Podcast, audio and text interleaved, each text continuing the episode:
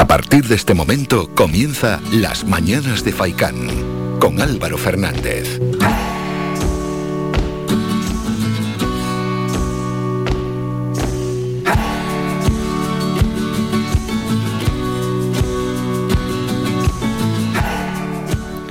¿Qué tal? Muy buenos días y bienvenidos a las mañanas de Faicán. 8 y media de la mañana es martes 25 de enero. Reciban un saludo. Domingo Montes de Oca en el apartado técnico y otro de mi parte, de Álvaro Fernández. Invitamos ya a todos los oyentes que quieran participar que nos llamen. 928 70 75 25. Ese es el teléfono para entrar en directo y participar en el programa. 928 70 75 25. Se puede llamar desde ya, líneas abiertas, cualquier queja, crítica, opinión sobre también cualquier asunto ¿no? que esté aconteciendo allí donde vivís, en vuestra misma calle, que está sucia, que está dejada, que está olvidada, que está de, de cualquier manera Podéis llamarnos para hacer una crítica, lógicamente, a la administración correspondiente. Bueno, luego, pues algo que esté pasando también en vuestro barrio, municipio, pueblo, ciudad, en el mundo, da igual. 928 70 75 25 a las 8 y media es el momento en el que abrimos el teléfono y la mejor oportunidad de llamar y de participar en este programa.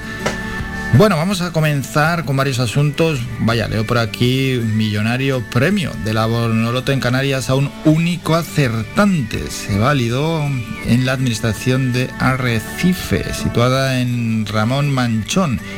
Ha ganado 1.751.000 euros. Mingo, no, no, no ha sido el que se ha llevado ese millón setecientos cincuenta mil euros en Arrecife, único premio de la Bonoloto. Bueno, noticia curiosa. A ver qué dice Canarias 7, que en la Florida había más de 200 personas, 15 menores, sin respetar las normas y de madrugada. Esa es la noticia que nos trae en estos momentos Canarias 7 y que el juez cree que el instructor de buceo pudo haber cometido un homicidio por imprudencia, detenido el guía de un centro de buceo por la muerte de una investigadora de la Universidad de Las Palmas de Gran Canaria. Ayer la noticia era deportiva y estábamos aquí hablando con Manolo Brales y José Víctor González de la Unión Deportiva Las Palmas y también de otros asuntos deportivos, pero el nombre del día era el de García Pimienta. Ya decíamos que sería el entrenador de la Unión Deportiva Las Palmas y poco después, antes de comenzar Faicán Deportivo, se confirmaba el nuevo técnico de nuestro equipo. García Pimienta será y García Pimienta se presentó ayer y habló. Estuvo, habló para los medios locales, los medios del club, quiero decir, y también estuvo en las instalaciones deportivas. Vamos a escuchar a García Pimienta y, y bueno, a ver qué es lo que contó. Bueno, primero de todo, eh, estoy muy contento de estar en la Unión Deportiva Las Palmas por lo que significa eh, el club, por eh, lo que significa la afición, porque es un club histórico y sé a dónde vengo, porque es un objetivo muy claro, que es el estar lo más arriba posible y luchar por un objetivo que es el ascenso. Creo que la Unión Deportiva Las Palmas tiene plantilla para eh, ganar a cualquier eh, rival que se le presente aquí en esta, en esta categoría. Yo no veo una plantilla que sea mejor que, los jugadores que tenemos. Eso no quiere decir que vayamos a ganar todos los partidos, pero sí competirlos de, tú a tú. Y el primer partido es la Real Sociedad y entiendo que la exigencia tiene que ser máxima desde el primer día, que es el fin. García Pimienta, ayer era el hombre del día aquí en Gran Canaria. Le deseamos la máxima de las suertes y que, bueno, cierta medida enderece el rumbo del equipo, sobre todo en los partidos a domicilio donde los resultados no acompañan. En cuanto a la pandemia, ha bajado algo los contagios, las cosas como son. En el último día se notificaron 1.109, es decir, ayer 97.500 están activos. Ojo, sube la presión hospitalaria a pesar de que los contagios han bajado algo. 91 personas están ingresadas en UCI en los servicios canarios de salud. Son 5 más que en la jornada anterior. Y 620 personas permanecen hospitalizadas, 21 personas más. Dejo ese apunte para dejar a las claras que a pesar de la efectividad de las vacunas, la presión hospitalaria sigue creciendo y que no hay que descuidarse y no banalizar y pensar, bueno, pues ya me contagio y ya lo pasaré. No, no, no, no, no, no. Porque al final ahí están los datos de la presión hospitalaria. Así que es cierto que un buen número de ellos son personas no vacunadas, como nos dicen desde el sector sanitario. De esos 1.109 contagios ayer, 664 corresponden a Gran Canaria, 284 a Tenerife, nos llamamos La Palma, ¿eh? 87 en Lanzarote, 45 en Fuerteventura, 16 en El Hierro, 9 en La Palma y 5 en La Gomera. Bueno, y dicho esto, vamos a presentar parte del programa. A las 9 y 5 en esta primera hora informativa nos vamos a ir hasta Santa María de Guía para hablar con su concejala de Cultura, Sibise Sosa. Y es que la iglesia de Santa María de Guía acoge el próximo sábado 29 de enero la apertura del 27 Encuentro Internacional de Guitarra Clásica Ciudad de Guía. Se da así el pistoletazo de salida a este evento que se desarrollará entre los días 29 de enero y 12 de febrero. O 10 menos 25 llegará Ado Santana, el cineasta, para hablar del mundo audiovisual. Luego tendremos deporte, a las 10 y 20 hablamos con Tarek Ode. Llega el estreno de Huellas, manifestaciones rupestre de las Islas Canarias, que se va a proyectar en el Teatro Guiniguada el próximo jueves 27 y en Tenerife el viernes 28. Hablaremos con Tarek Ode. Y acto seguido vamos a conocer el proyecto canario Barrios Orquestados. Estará con nosotros Laura Brito. Y a las 11 y 5 llega otro colaborador, en este caso nuestro abogado Pablo López. Hablaremos de temas que tienen que ver con el derecho y la legislación. Pablo López de López y López Abogados. Venga, vamos con las noticias locales. Lo dicho, y hoy empezamos en Santa María de Guía porque la iglesia de la localidad acoge el próximo sábado 29 de enero la apertura del 27 Encuentro Internacional de Guitarra Clásica Ciudad de Guía. Los conciertos se celebrarán con límite de aforo y siguiendo de forma estricta las medidas recomendadas por las autoridades. Las entradas son gratuitas y se pueden reservar a través de la plataforma turreservaonline.es. El encuentro se desarrollará entre los días 29 de enero y 12 de febrero. Se ha consolidado a lo largo de más de un cuarto de siglo como un referente internacional, según recordó el alcalde Pedro Rodríguez. De guía nos vamos a Ingenio, donde la fibra óptica, una demanda de las personas residentes en el burrero, estará operativa a partir de la primera quincena de febrero. Según informan fuentes de la empresa que lleva a cabo los trabajos a la alcaldesa Ana Hernández. Una alcaldesa que estuvo el pasado viernes en el Burrero para confirmar con los operarios que todo está a punto para que este servicio se ponga en marcha en breve. Escuchamos a la alcaldesa Ana Hernández. Una petición que se lleva haciendo desde hace muchísimos años. Hemos conseguimos en un primer momento, cuando entramos en esta legislatura, eh, avanzar en lo que era el paso de esa fibra por el puente que eh, dependía del Cabildo de Gran Canaria y a partir de ahí nos movilizamos, fuimos a Madrid al Ministerio y conseguimos que un núcleo eh, poblacional tan importante como es el Burrero pues tenga algo tan necesario como es la fibra óptica. Dijimos que antes del 31 de diciembre teníamos que tener la fibra óptica del, desde 2022, teníamos que tener la fibra óptica en el burrero. Estamos en enero, el 8 de febrero ya podemos decir y confirmar que ese compromiso que adquirimos eh, para el 2022 se cumple. De Ingenio nos vamos a Galdar, donde el ayuntamiento ha publicado en la plataforma de contratación del sector público la licitación por un importe de 313.700 euros del proyecto de acondicionamiento del Camino de Santiago entre volcanes de Gran Canaria, financiados, eso sí, a través de una subvención directa otorgada por la Consejería de Turismo del Gobierno de Canarias al consistorio galdense concreto, esta actuación supondrá la intervención en los últimos 20 kilómetros del camino, en la etapa entre Cruz de Tejeda y el centro histórico de Galdar, y se sumará a otras intervenciones que se realizarán en los municipios de San Bartolomé de Tirajana y de Tejeda. Y todo ello a través de sendas subvenciones ya concedidas por la Consejería de Turismo del Gobierno de Canarias a dichos ayuntamientos. Este proyecto llevará a cabo la mejora de los senderos, la limpieza del camino, la recuperación de empedrados históricos, mejora de la accesibilidad y seguridad con la ejecución de escalones, pasos peatonales, la instalación de barandillas, así como la eliminación de especies exóticas invasoras en el trazado del camino, entre otras intervenciones. Las Palmas de Gran Canaria, Coalición Canaria, pide al ayuntamiento que busque acuerdos para reforestar y reverdecer las grandes laderas que hay a la entrada de la ciudad. Vamos a escuchar a su portavoz en el ayuntamiento, Francis Candil. El ayuntamiento de Las Palmas de Gran Canaria tiene que actuar de manera decidida para llegar a acuerdos con propietarios y herederos en las grandes laderas que tenemos en la entrada de nuestra ciudad, sea la zona del Salto del Negro, sea la olla de la Plata, sea Tres Palmas, sea la zona de Zárate, el Lazo. Tenemos que intervenir para, por un lado, mejorar la calidad de los vecinos que están en esta zona, recuperando esos espacios y poniéndolos a disposición de la ciudad para reverdecer, reforestar y mejorar la entrada de la entrada de la ciudad de Las Palmas de Gran Canaria. De ahí nos vamos a Telde. El Plan Integral del Valle de Ginamar y Canaricleta ofrecen durante el mes de febrero un taller de formación en educación vial en bicicleta. Y lo hacen para aquellas personas que quieran aprender a montar en este medio de transporte con el fin de favorecer la movilidad sostenible en el barrio y contribuir a la reducción de la huella de carbono talleres que son gratuitos se desarrollarán todos los viernes de febrero en el Parque de las Mil Palmeras de 4 y media a 6 y media en grupos reducidos de 10 personas. Esta actividad está dirigida a la ciudadanía de todas las edades, incluye las bicicletas, los cascos y los seguros. En Agüimes, las piscinas del Centro de Hidroterapia del Cruce de Arinaga volverán a abrir sus puertas al público a partir del 1 de marzo tras la finalización de las obras de renovación realizadas este último año.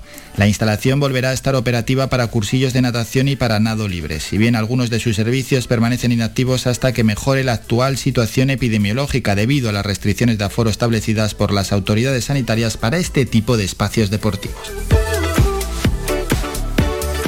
En Arucas, el ayuntamiento ha adjudicado mediante tramitación de emergencia a la entidad Fomento de Construcciones y Contratas SA y Capros 2004 SL la ejecución del contrato que tiene por objeto la gestión del servicio público de recogida de residuos sólidos urbanos, limpieza viaria y baños públicos, limpieza de plazas y eventos y recogida de enseres, raes y trastos en el término municipal de Arucas, con una duración de seis meses, plazo que cautelarmente se ha previsto para la tramitación de la licitación y adjudicación del nuevo contrato. En Mogán, desde el ayuntamiento aseguran que han encontrado en el turismo deportivo otro de sus puntos fuertes. En pleno mes de enero se dieron cita para preparar sus respectivas temporadas 17 integrantes del equipo del triatlón olímpico de Suiza, los 19 que forman parte del club de triatlón Marlins de Talavera de la Reina, otros 120 jugadores que participan en el campus internacional de entrenamiento del Volley Playa Deep Dish y destacados deportistas como Andy Bocherer o Patrick Lange, este último con previsión de llegada al municipio en las próximas semanas. Y terminamos con un apulte cultural. Un año más vuelve el ciclo Mundos y vuelve al auditorio Alfredo Kraus, un ciclo de conciertos para viajar sin moverse de la butaca descubriendo músicas, intérpretes y culturas de cualquier lugar del planeta. El ciclo reconoce la diversidad de la música, desde la tradición a las vanguardias, eso sí, sin perder la raíz que la hace única. Esta edición, que se celebrará entre febrero y junio de este año, contará con cuatro conciertos cuyos protagonistas son Yayo Cáceres el 19 de febrero, Zetza Lara y Pablo Selnik el 26 de marzo, Luis Peisoto el 14 de mayo y Acatrío el 25 de junio. Hasta aquí la información más cercana. Vamos con un amigo de este programa y un artista local como es Misael Alonso. Estuvo aquí en este programa y en los estudios de Radio Faikán. Volver a comenzar.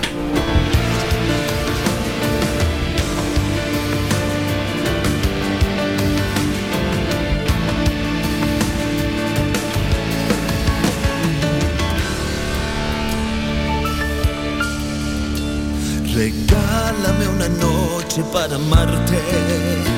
Contágiame de besos y valor. Inunda de caricias mi memoria. Que en esta historia solo hay hueco para dos. Volver a comenzar es hoy mi reto. Y quiero realizarlo junto a ti ayúdame a lograrlo, te lo ruego. Contigo yo quiero llegar al fin. Créeme, soy para ti. Olvídate del miedo, ya no hay tiempo, vuelve a sonreír.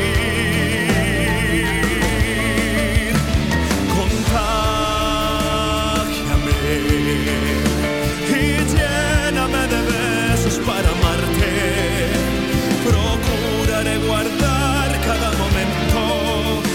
soledad no volverá a vivir en mí.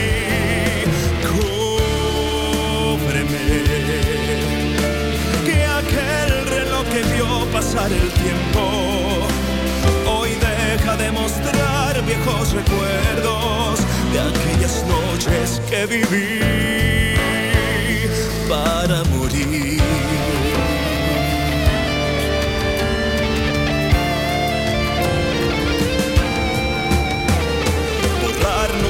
Pasado es imposible, pues Él nos enseñó la realidad. Por eso tú eres cuanto yo más quiero, me quedaré siempre a tu lado hasta el final. Créeme, soy para Olvídate del miedo, ya no hay tiempo, vuelve a sonreír. Contágiame y lléname de besos para amarte.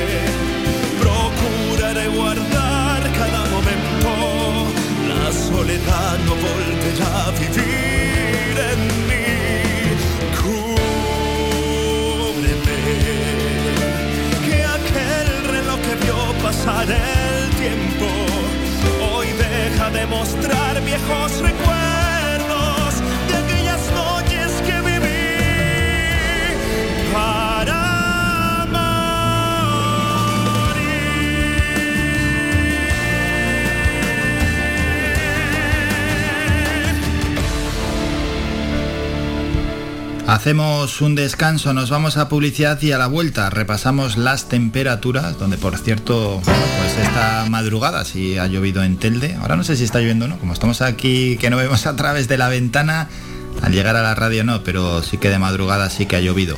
Después tenemos que ir con Es Noticia y luego el repaso a las portadas de los periódicos. Primero las de tirada general, después vamos a ir con los periódicos más cercanos. El protagonista es García Pimienta en las fotos de portada y luego terminaremos con los periódicos deportivos.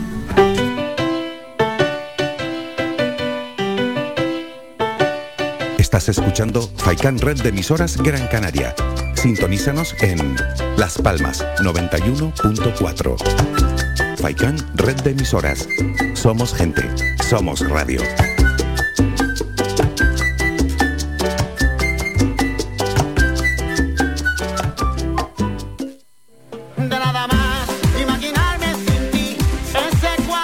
Restaurante Mi Niño abre sus puertas de lunes a viernes de las 7 de la mañana a 6 de la tarde. Le ofrecemos desayunos, menús variados caseros a precios asequibles. Disponemos además amplios salones para cualquier tipo de celebraciones. Infórmate o haga su reserva al 928 700602.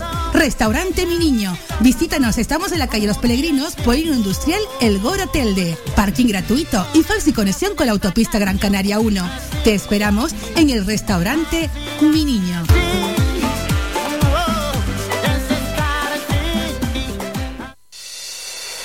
Clínica Arnao ha abierto nuevas instalaciones en Las Huesas, Telde, ubicado muy cerca del aeropuerto de Gran Canaria y con fácil acceso desde la autopista del sur de Gran Canaria. Disponemos de unas amplias y modernas instalaciones, con fácil aparcamiento donde puede recibir los servicios de consultas externas de médicos especialistas, así como un moderno y amplio servicio de rehabilitación y fisioterapia. Contamos con una amplia cobertura de asistencia sanitaria privada vinculada a compañías de seguros de salud, mutualidades de funcionarios, mutuas de accidentes laborales, accidentados de tráfico. Para más información, 928 70 40 13 y también en www.clinicarnao.es. No dudes más y ven a conocernos. Somos gente, somos radio.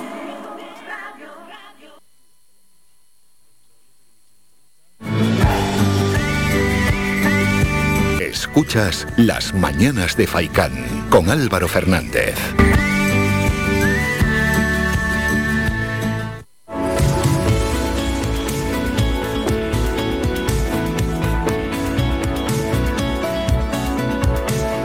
El tiempo.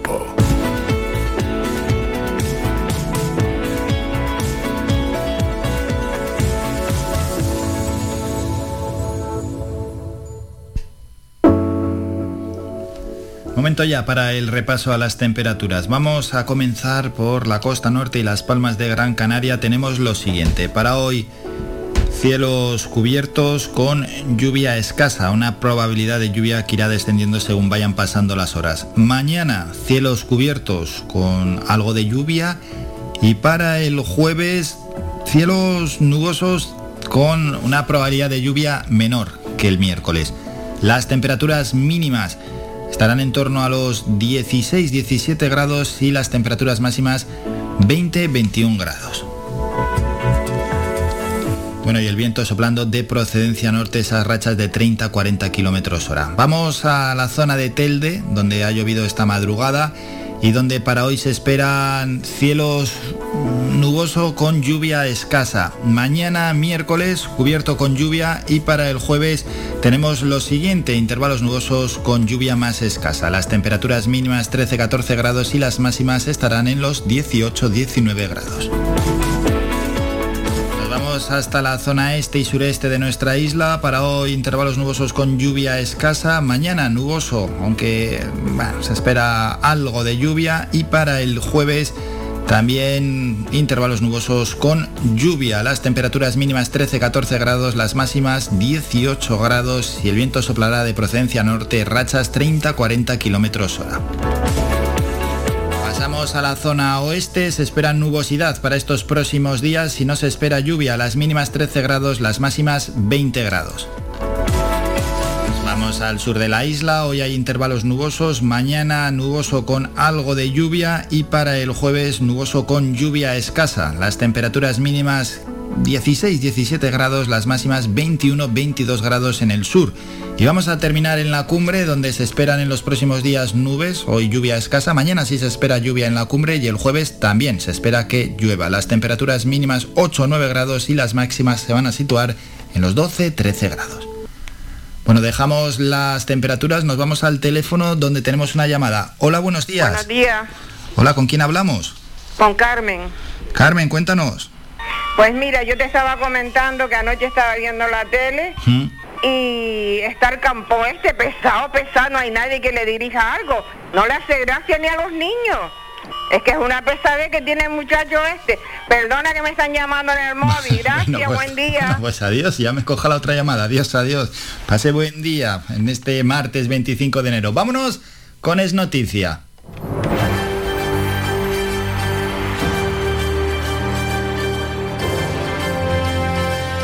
Es noticia.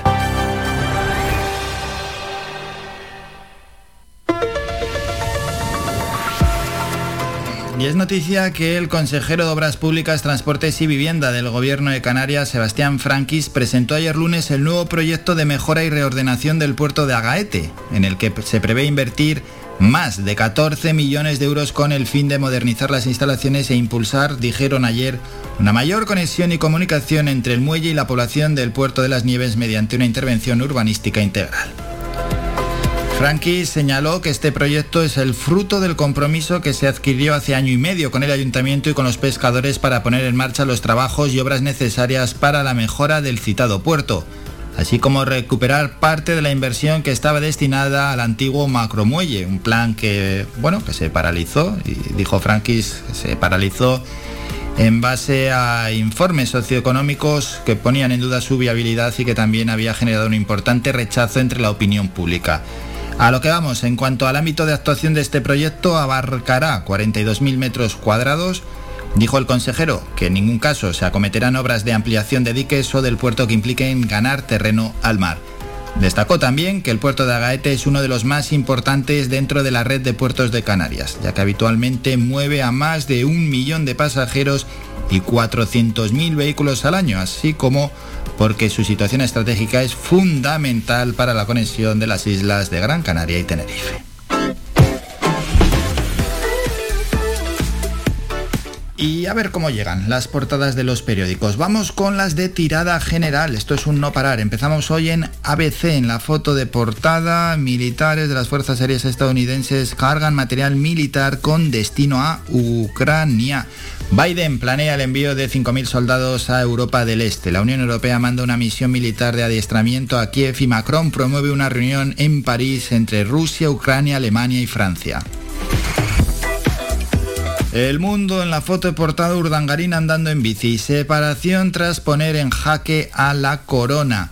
El titular, la COE, ata el apoyo de Ciudadanos y el gobierno no cede ante Esquerra. Garamendi suma el respaldo de Arrímedas con la intervención de la ex ministra popular Fátima Báñez. Esquerra y Bildu endurecen su posición en contra y amenazan a Sánchez con boicotearlo. En la razón, en la foto de portada, sale el presidente del gobierno, que escucha ayer las explicaciones del cardenal arzobispo de Barcelona. Cumbre Sánchez Omeya, 2.575 errores de Moncloa en las inmatriculaciones. El presidente de la conferencia presentó ayer un estudio que avala las adjudicaciones de la Iglesia. Argüello dijo, nos consta la titularidad de un millar de bienes que no fueron adjudicados por justicia. El país en la foto de portada, un bombardero y bueno, pues es una captura del ministerio, de, un vídeo del Ministerio de Defensa ruso, ah, que tiene que ver con Ucrania, ¿no? La OTAN se declara en alerta y envía refuerzos al este. La alianza afirma que tomará todas las medidas necesarias en defensa de sus socios. Biden estudia desplazar miles de soldados y buques de guerra. Periódicos más cercanos, Canarias 7 es el protagonista del día, lo era ayer y hoy lo sigue siendo. García Pimienta toma el mando de la Unión Deportiva. Bueno, se ve al técnico catalán en el césped, está hablando con el presidente Ramírez, esa es la foto de portada. Emalsa plantea usar la energía de las olas para desalar agua en Ginamar. La compañía mixta propone también la construcción de dos plantas fotovoltaicas en la cubierta de dos grandes depósitos de agua. La provincia, no tenemos la foto de portada, a veces nos falla, pero vamos con la provincia.es. Pimienta dice, no hay una plantilla mejor que la de la Unión Deportiva en segunda división. El impacto de la Omicron en las islas sitúa bajo mínimos el rastreo de casos. Identifican a dos personas por enviar correos de boicot a la vacunación infantil. Canarias suma 1.109 diagnósticos de coronavirus en las últimas 24 horas. Diario de avisos, Pedro Martín, el presidente del Cabildo de Tenerife, dice, me presentaré a la reelección como secretario general del PSOE de Tenerife y a la presidencia del Cabildo. El presidente de la Corporación Insular Tinerfeña desvela en Diario de avisos sus planes políticos y avanza las buenas perspectivas turísticas para las islas en 2022. Vamos a terminar con los deportivos. Marca, sale Sergio Ramos en portada, llega crecido, apunta al Real Madrid con buenas sensaciones tras su primer gol con el Paris Saint-Germain. Diarias, Operación San Mamés, Vinicius, Casemiro, Militao y Rodrigo llegarán en la víspera del duelo copero del 3F en un vuelo privado fletado por Brasil y Benzema no está descartado para ese partido de Copa del Rey. Y vamos a terminar ya con el mundo deportivo. Sale en la foto de portada Leo Messi. Cena entre amigos. Xavi, Messi, Busquets y Alba. Leo y los veteranos con sus respectivas parejas se citaron en Barcelona para celebrar el aniversario del técnico azulgrana. Bueno, pues así están las portadas de los periódicos en esta jornada de hoy. Han sonado ya las horarias. Vamos a hacer un descanso. Nos vamos a publicidad y a la vuelta tenemos lo siguiente. Primero, hay que ir con el boletín informativo y luego nos vamos hasta Santa María de Guía para hablar con la concejala de Cultura Sibise Sosa. Y es que hay que presentar el vigésimo séptimo Encuentro Internacional de Guitarra Clásica Ciudad de Guía, que se va a celebrar entre los días 29 de enero y 12 de febrero.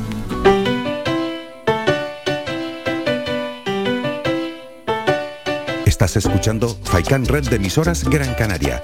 Sintonízanos en Las Palmas 91.4.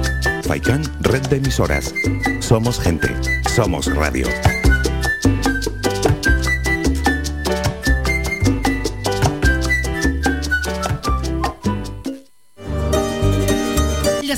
Carnes asadas en el asador horno tradicional con una leña seleccionada, te lo ofrecemos en el restaurante grill El Alpendre de los Abuelos. Contamos con una amplia variedad de entrantes, ensaladas elaboradas con productos locales. No olvides preguntar por nuestros postres caseros. En el restaurante grill El Alpendre de los Abuelos ponemos a tu disposición nuestra amplia sala y experiencia para cualquier reunión de amigos o empresa.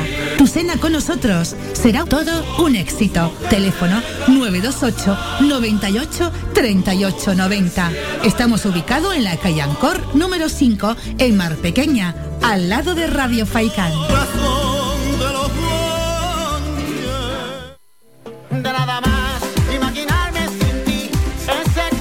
Restaurante Mi Niño abre sus puertas de lunes a viernes de las 7 de la mañana a 6 de la tarde. Le ofrecemos desayunos, menús variados caseros a precios asequibles. Disponemos además amplios salones para cualquier tipo de celebraciones. Infórmate o haga su reserva al 928 700602. Restaurante Mi Niño. Visítanos, estamos en la calle Los Peregrinos, Polino Industrial, El Gora Telde. Parking gratuito y fácil conexión con la autopista Gran Canaria 1. Te esperamos en el restaurante Mi Niño.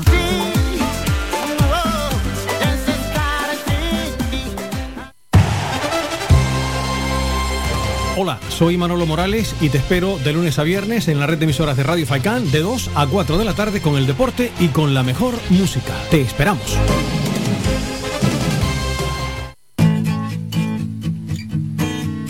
Somos música. Somos información. Somos entretenimiento. Somos vida. Somos Radio Faicán. Somos gente. Somos radio. Somos gente, somos radio.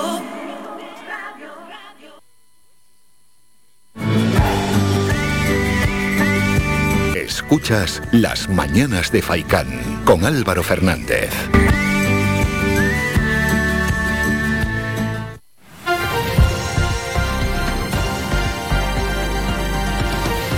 Noticias.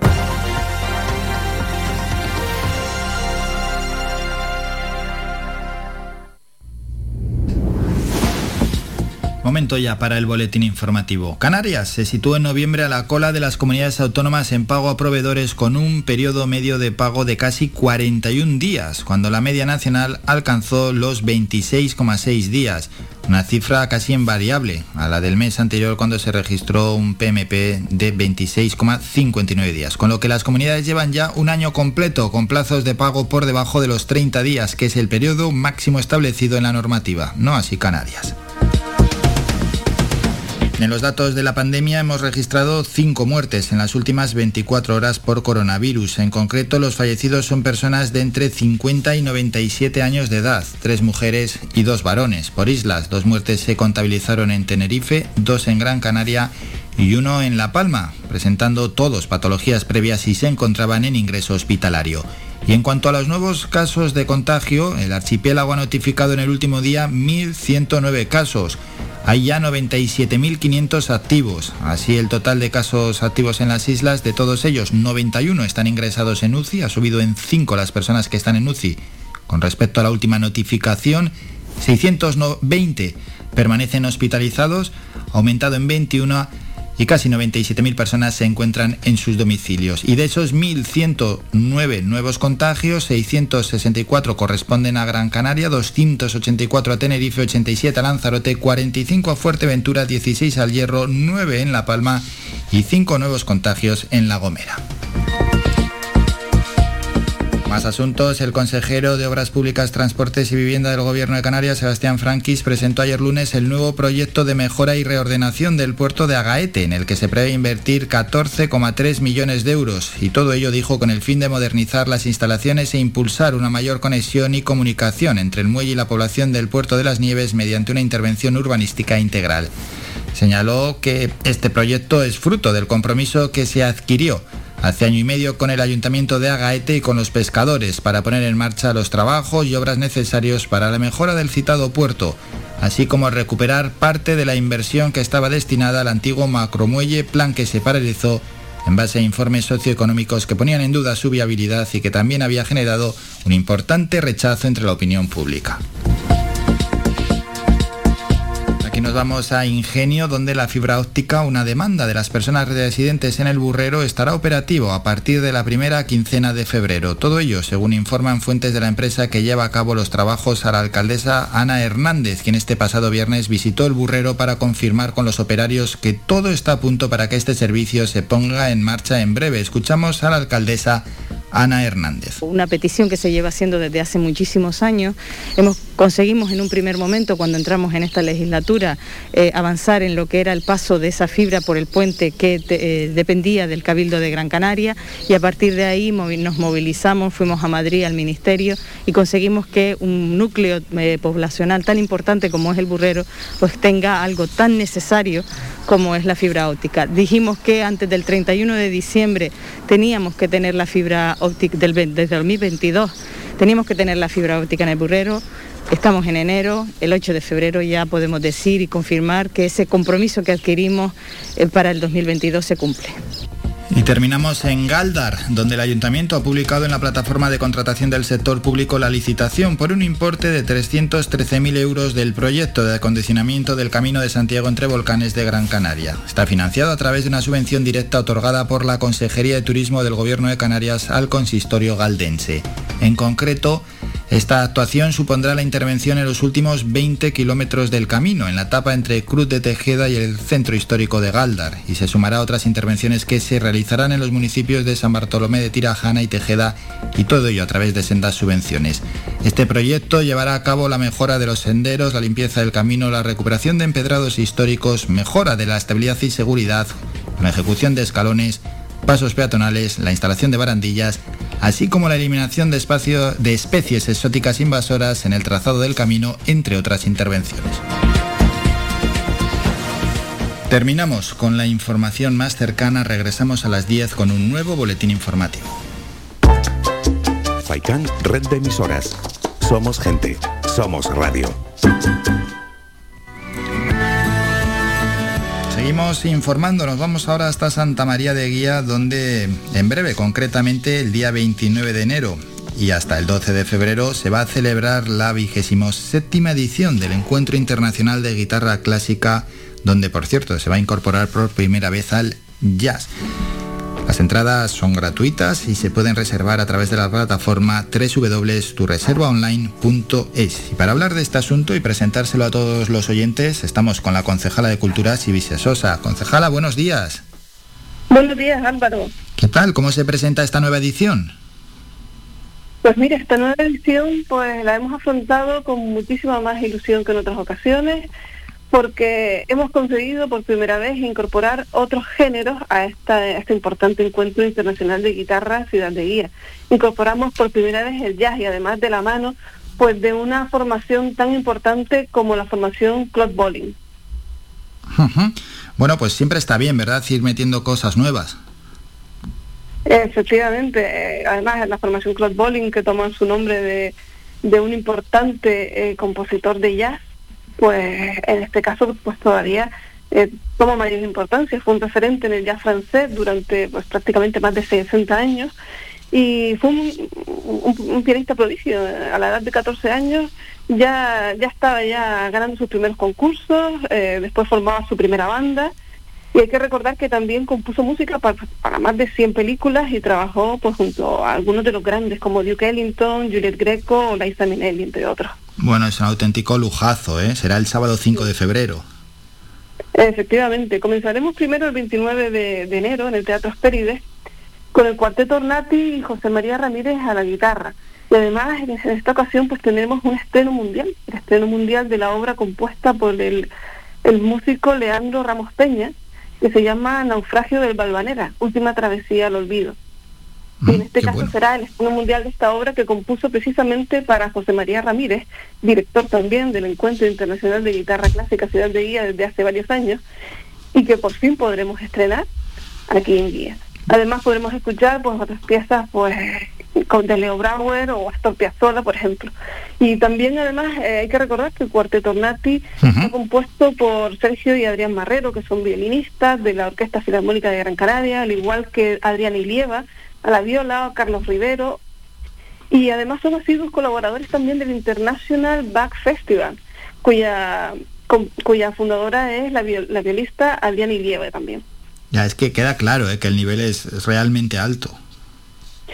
Sí, la verdad es que desde su fundación, desde el, comienzo de este encuentro en el año 94, pues por el Encuentro Internacional de Guitarra han pasado por las primeras figuras mundiales de la guitarra, Donald Dukic, Helen Henderson, Evangelina Mascardi, en sus comienzos Eligio Quinteiro o Eusebio Barroso.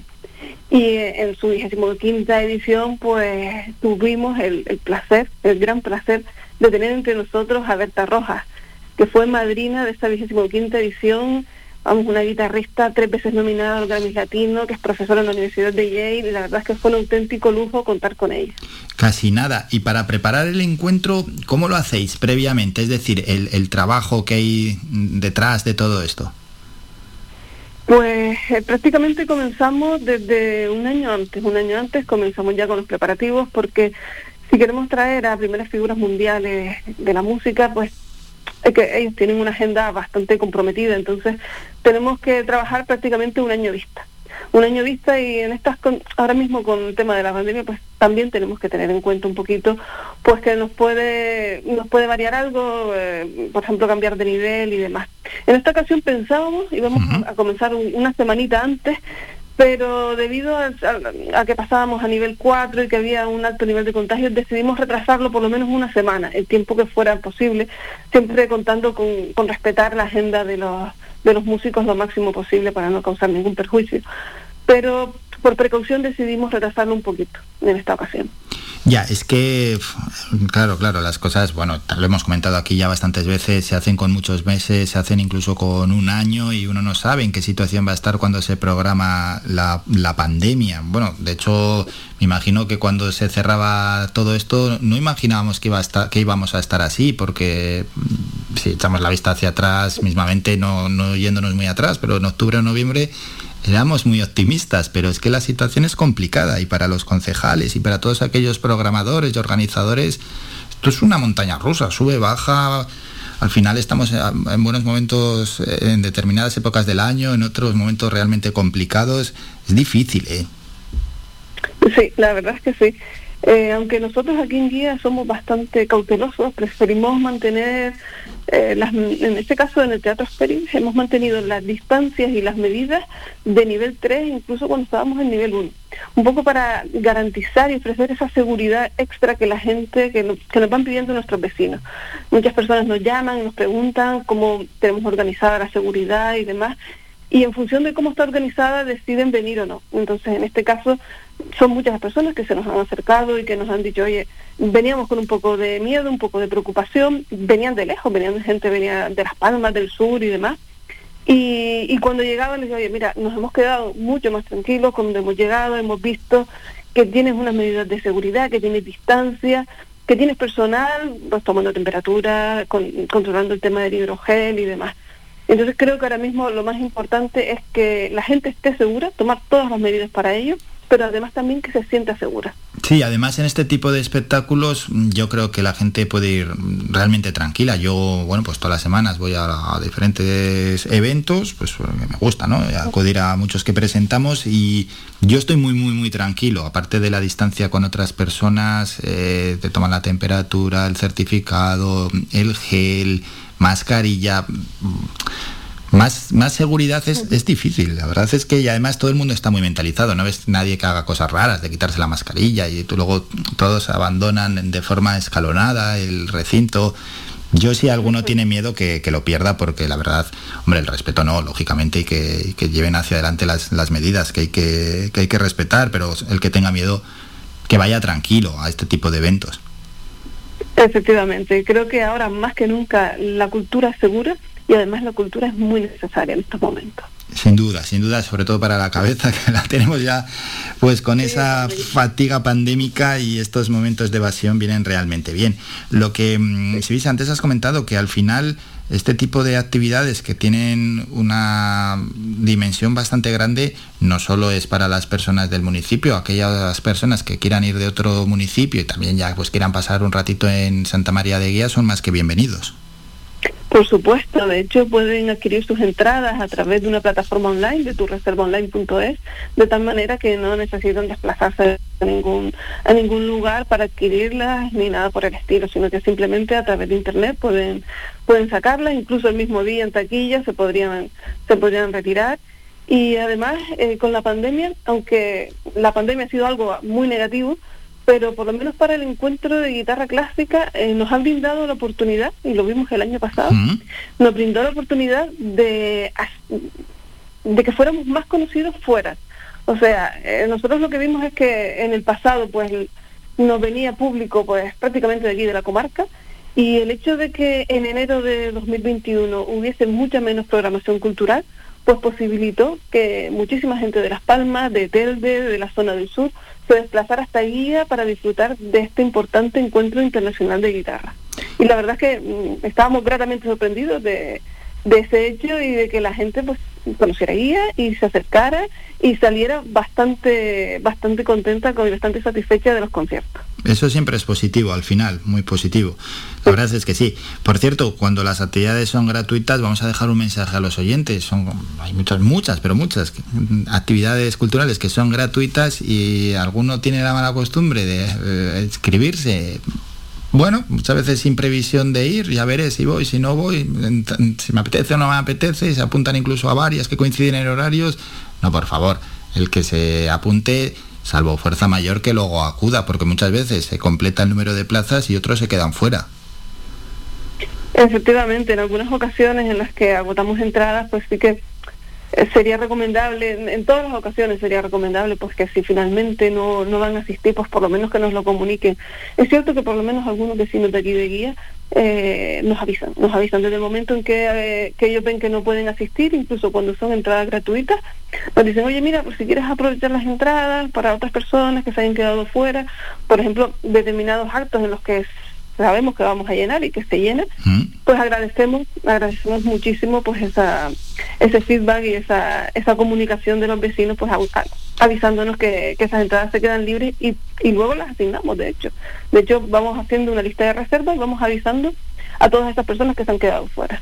Bueno, pues recordamos, ¿eh? vigésimo séptimo Encuentro Internacional de Guitarra Clásica, que arranca este sábado 29 de enero. Hemos recordado también la fecha para el 5 de febrero y se cierra concejala el día 12 de febrero, este Encuentro Internacional de Guitarra Clásica Ciudad de Guía. Sí, cerraremos el 12 de febrero de la mano del guitarrista palmero Alberto Rodríguez Valcárcel, en un concierto en el que nos ofrecerá obras de Chopin, de Merz, de Telemann o incluso de Bizet y también, por ejemplo, de, de Barrios Mangoré al que pudimos escuchar en su momento, hace dos años, de la mano de, la gran Berta Rojas, que fue un lujo escucharla aquí. Eh, la escuchamos tanto en guía como luego posteriormente en un magistral concierto que nos, que nos brindó en el auditorio Alfredo Kraus. Hmm. Bueno, y a pesar de todo, y a pesar de haber pasado un 2021 bajo la pandemia, ¿qué valoración hace como concejala de Cultura?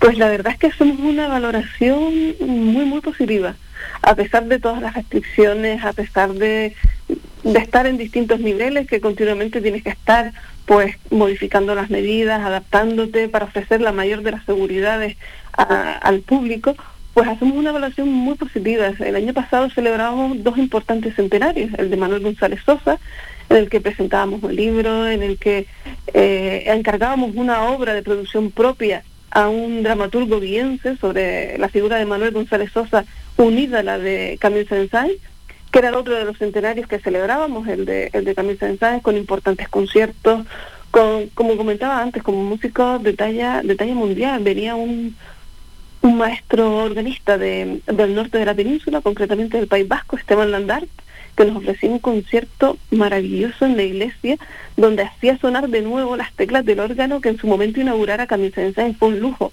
Además, pues nos brindó la oportunidad de escucharle también cuando hacíamos esa ruta teatralizada de la mano del actor José Antonio González, que nos llevaba hasta el interior de la iglesia y escuchábamos de nuevo el, el, órgano de Camille además de un, de un documental, además de también otro concierto importante del trío Ravel, músico de la Orquesta de la Televisión Española, y la verdad es que fue un año magnífico, fue un año magnífico en el que a pesar de las circunstancias, a pesar de la pandemia, pudimos celebrar importantes actos y puedo decir que fue un gran año para la cultura aquí en Guía. Bueno, y ahora por el año 2022 ya iremos desgranando este año que tenemos por delante, pero lo primero que toca es este vigésimo séptimo Encuentro Internacional de Guitarra Clásica. Lo dicho, fechas 29 de enero, 5 y 12 de febrero en el Teatro Esperides y en la iglesia. Las entradas, todos aquellos interesados en tu reservaonline.es y nos lo ha comentado Sibise Sosa, la concejala de Cultura en Santa María de Guía. Concejala, muchísimas gracias por estos minutos y a disfrutar de esta pedazo de actividad. Muchísimas gracias a ustedes y están todos invitados. Somos la mejor información, música y entretenimiento. Las mañanas de Faikán. Bueno, pues aquí vamos organizando también planes para todos los oyentes y que pasen pues grandes jornadas, en este caso tienen que ver con el fin de semana. Vamos a hacer un descanso, vamos a publicidad y a la vuelta. Terminamos ya con la primera hora del programa que es plenamente informativa. Llegará el periodista del Confidencial Juan Cruz Peña con el kiosco digital y después tenemos que ir a Twitter a conocer las 20 tendencias que tenemos en nuestro país en estos momentos. Ayer, Mingo, ¿qué pasaba con las tendencias? Metieron todas de, de esos programas de televisión que tú y yo no seguimos y ahí nos perdimos muchísimo. Nadal también es tendencia, Rafael Nadal, el tenista. Pues es que es una máquina, pero Rafa Nadal es eterno, parece que lleva jugando toda la vida, ¿no? Hemos crecido con Rafa Nadal, que no se retire nunca y que siga y que siga y que siga. Bueno, algún día se tendrá que retirar. Pues Nadal es noticia porque hoy ha alcanzado la semifinal del Open de Australia. Es la séptima semifinal. Casi nada. Ha ganado a Denis Sapovalov y ha ganado 6-3, 6-4, 4-6, 3-6. Ahí ya se puso 2-2. La cosa pintaba bien para Rafa. Luego ya se empató y luego ya Nadal ganó 6-3 en un partido de 4 horas y 8 minutos. Rafa Nadal que pasa a semifinales en el Open de Australia.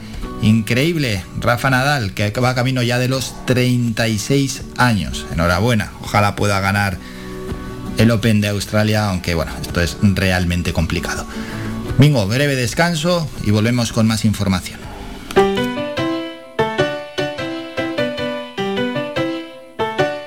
Estás escuchando Faikan Red de emisoras Gran Canaria. Sintonízanos en Las Palmas 91.4. Faikan Red de emisoras. Somos gente, somos radio.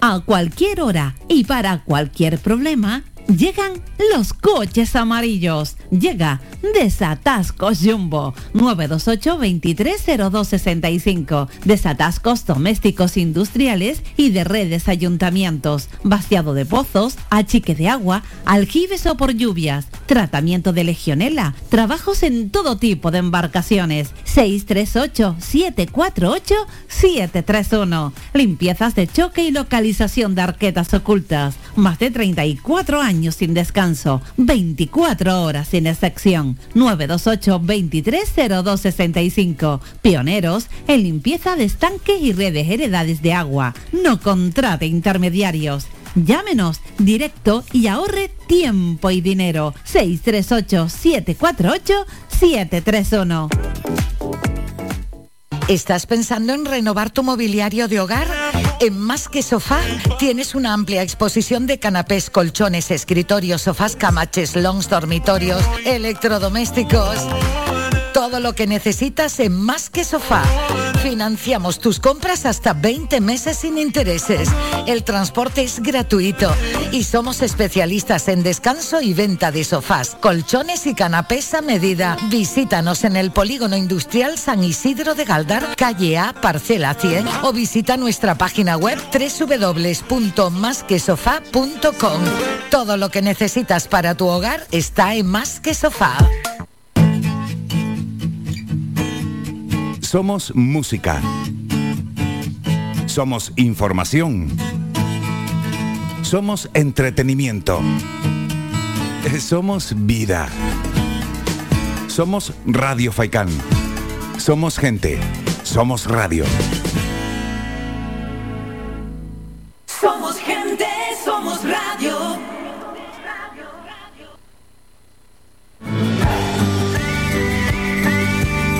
Escuchas Las Mañanas de Faicán con Álvaro Fernández.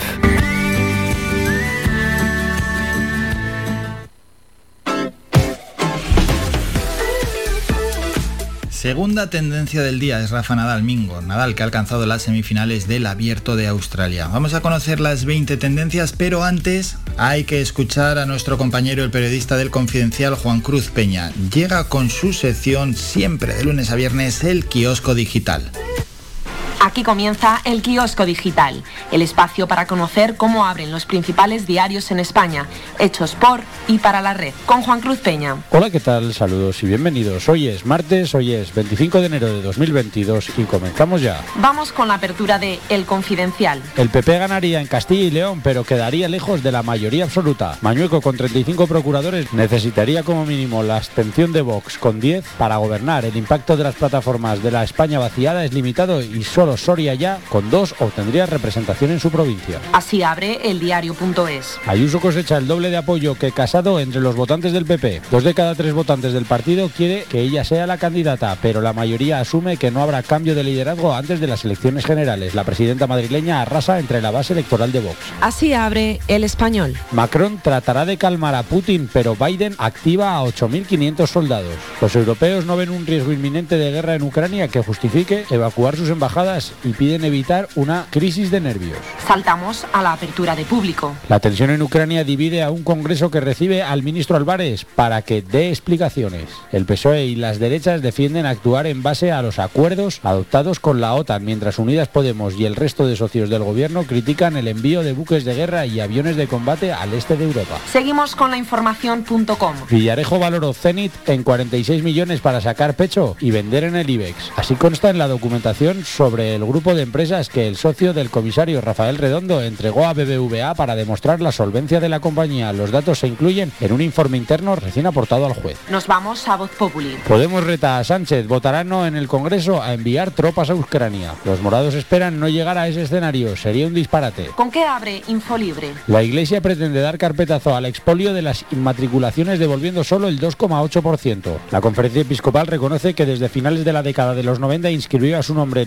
965 bienes que no son suyos, la gran mayoría fincas, y se compromete a devolverlos. La portada deportiva de Sport You. Benzema puede perderse el PSG Real Madrid de París. El goleador madridista pidió el cambio en el minuto 60 ante el Elche por unas fuertes molestias en el isquiotibial y en 48 horas la ecografía dictará esa rotura. La actualidad para los internautas en Meneame. Pues la noticia más destacada es de elmundo.es. Las mujeres sobrantes de China. Mi madre me llama todas las semanas para preguntarme si tengo novio. Las jóvenes chinas solteras centradas en su trabajo se ven como una amenaza para la seguridad nacional por la caída de la natalidad. Esta es la realidad de las denominadas mujeres sobrantes. Mujeres mayores de 27 años, solteras, independientes económicamente, centradas en su trabajo y sin ninguna prisa por formar una familia. En China hace años que ese estatus tiene nombre, Sengnu. No es un término empático, se traduce como mujeres sobrantes. Cerramos con la frase del día de proverbia.net. Pues hoy, martes 25 de enero de 2022, es una frase que nos habla de tiempo. El tiempo es la distancia más larga entre dos lugares. La dijo Tennessee Williams, dramaturgo estadounidense del siglo XX. Pues hasta aquí, esto ha sido todo lo más destacado por la prensa digital en España, a primera hora del día. Mañana estaremos de nuevo aquí contigo a la misma hora. Hasta entonces, recibe un cordial saludo de Juan Cruz Peña y que pases un buen día. Un saludo, adiós.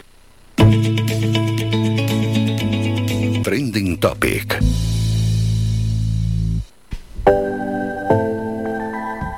Gracias Juan Cruz por toda la información en el kiosco digital. Vamos a Twitter y terminamos con esta primera hora del programa que es plenamente informativa. La primera tendencia es feliz martes, esto no nos dice nada, va a poner todo el mundo para ver si consigue más seguidores. La segunda es Rafa Nadal, alcanza las semifinales del Abierto de Australia en Melbourne tras ganar a Sapovalov en un partido de 4 horas 6-3, 6-4, 4-6, 3-6 y 6-3 en el último set. Esfera Sport dice tiene 35 años, lleva 5 meses sin competir y vas y te metes en las semifinales del Open de Australia. Rafa Nadal no tiene sentido. Bueno, increíble lo de Rafa. Tercera es gaming, 19X. La cuarta tendencia es Sapovalov, el rival de Nadal. Vamos Rafa es la quinta tendencia. Todo tiene que ver con lo mismo. Donald Trump es esta tendencia, pero es por unas palabras que ha dicho el presidente Joe Biden. Dice lo siguiente, estúpido hijo de puta, lo ha dicho Joe Biden. De esa forma se refirió el presidente Joe Biden al periodista de la Fox, Steve Ducey, ante una pregunta sobre inflación. Vamos a ver si podemos escucharlo.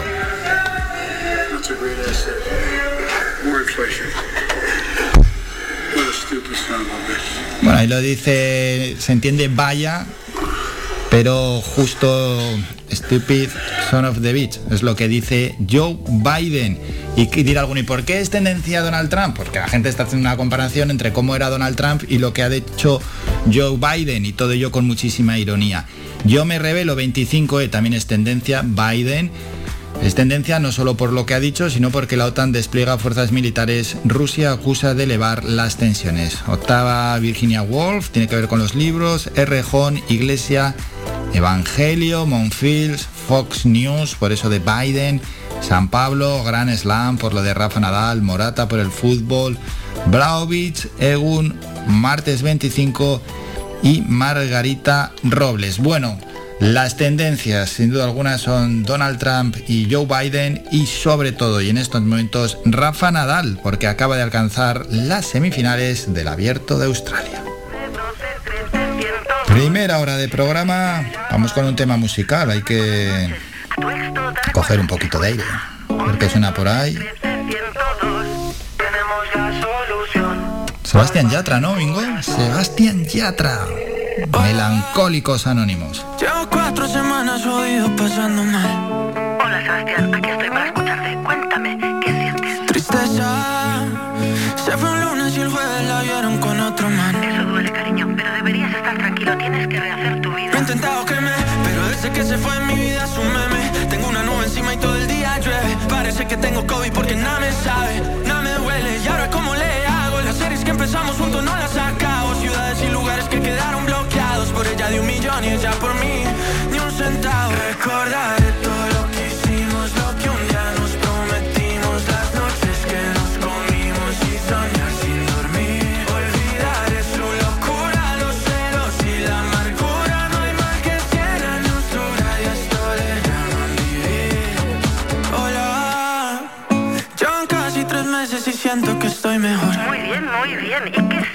cuando piensas en ella?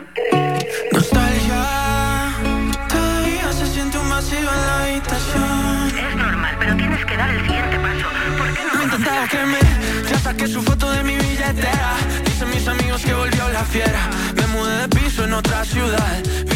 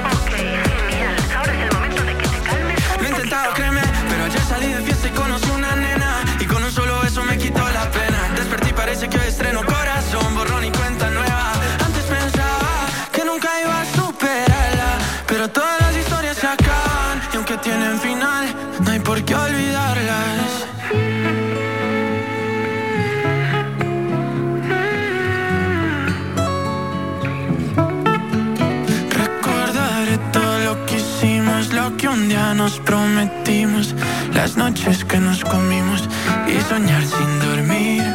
Olvidaré tu locura, los celos y la amargura. No hay mal que cien años dura y esto le llaman vivir. Sí que supimos vivir. Mm. Sí que supimos vivir. Sebastián, ¿estás ahí? Se ha ido, Sebastián se ha ido. Hacemos un descanso, nos vamos a ir a publicidad y ya a la vuelta tenemos que hablar de cine con el cineasta Ado Santana, a ver qué nos cuenta, cómo va todo, analizaremos las últimas noticias que tienen que ver con el panorama audiovisual y por supuesto iremos a la cartelera y luego algún consejo estilo Ado Santana que nos tendrá que dejar Ado.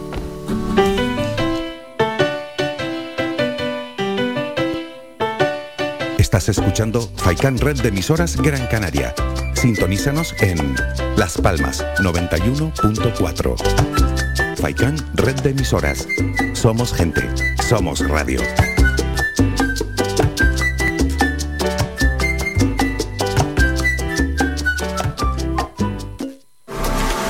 ¿Quieres ahorrarte tiempo y molestias en esa mudanza que te trae de cabeza? Descubre lo que Mudanzas Moreno puede hacer por ti. Somos especialistas en mudanzas locales, nacionales e internacionales. Llevamos lo que quieras, donde quieras y de la manera que quieras, con eficacia, seguridad y rapidez.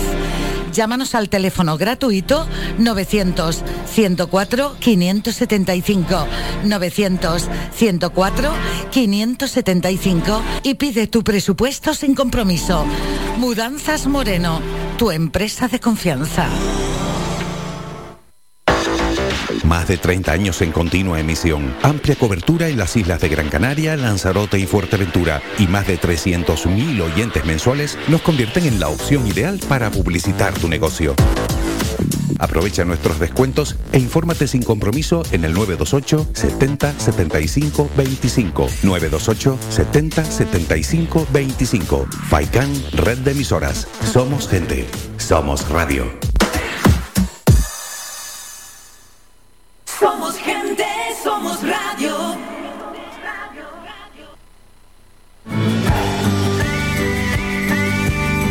Escuchas Las Mañanas de Faicán con Álvaro Fernández.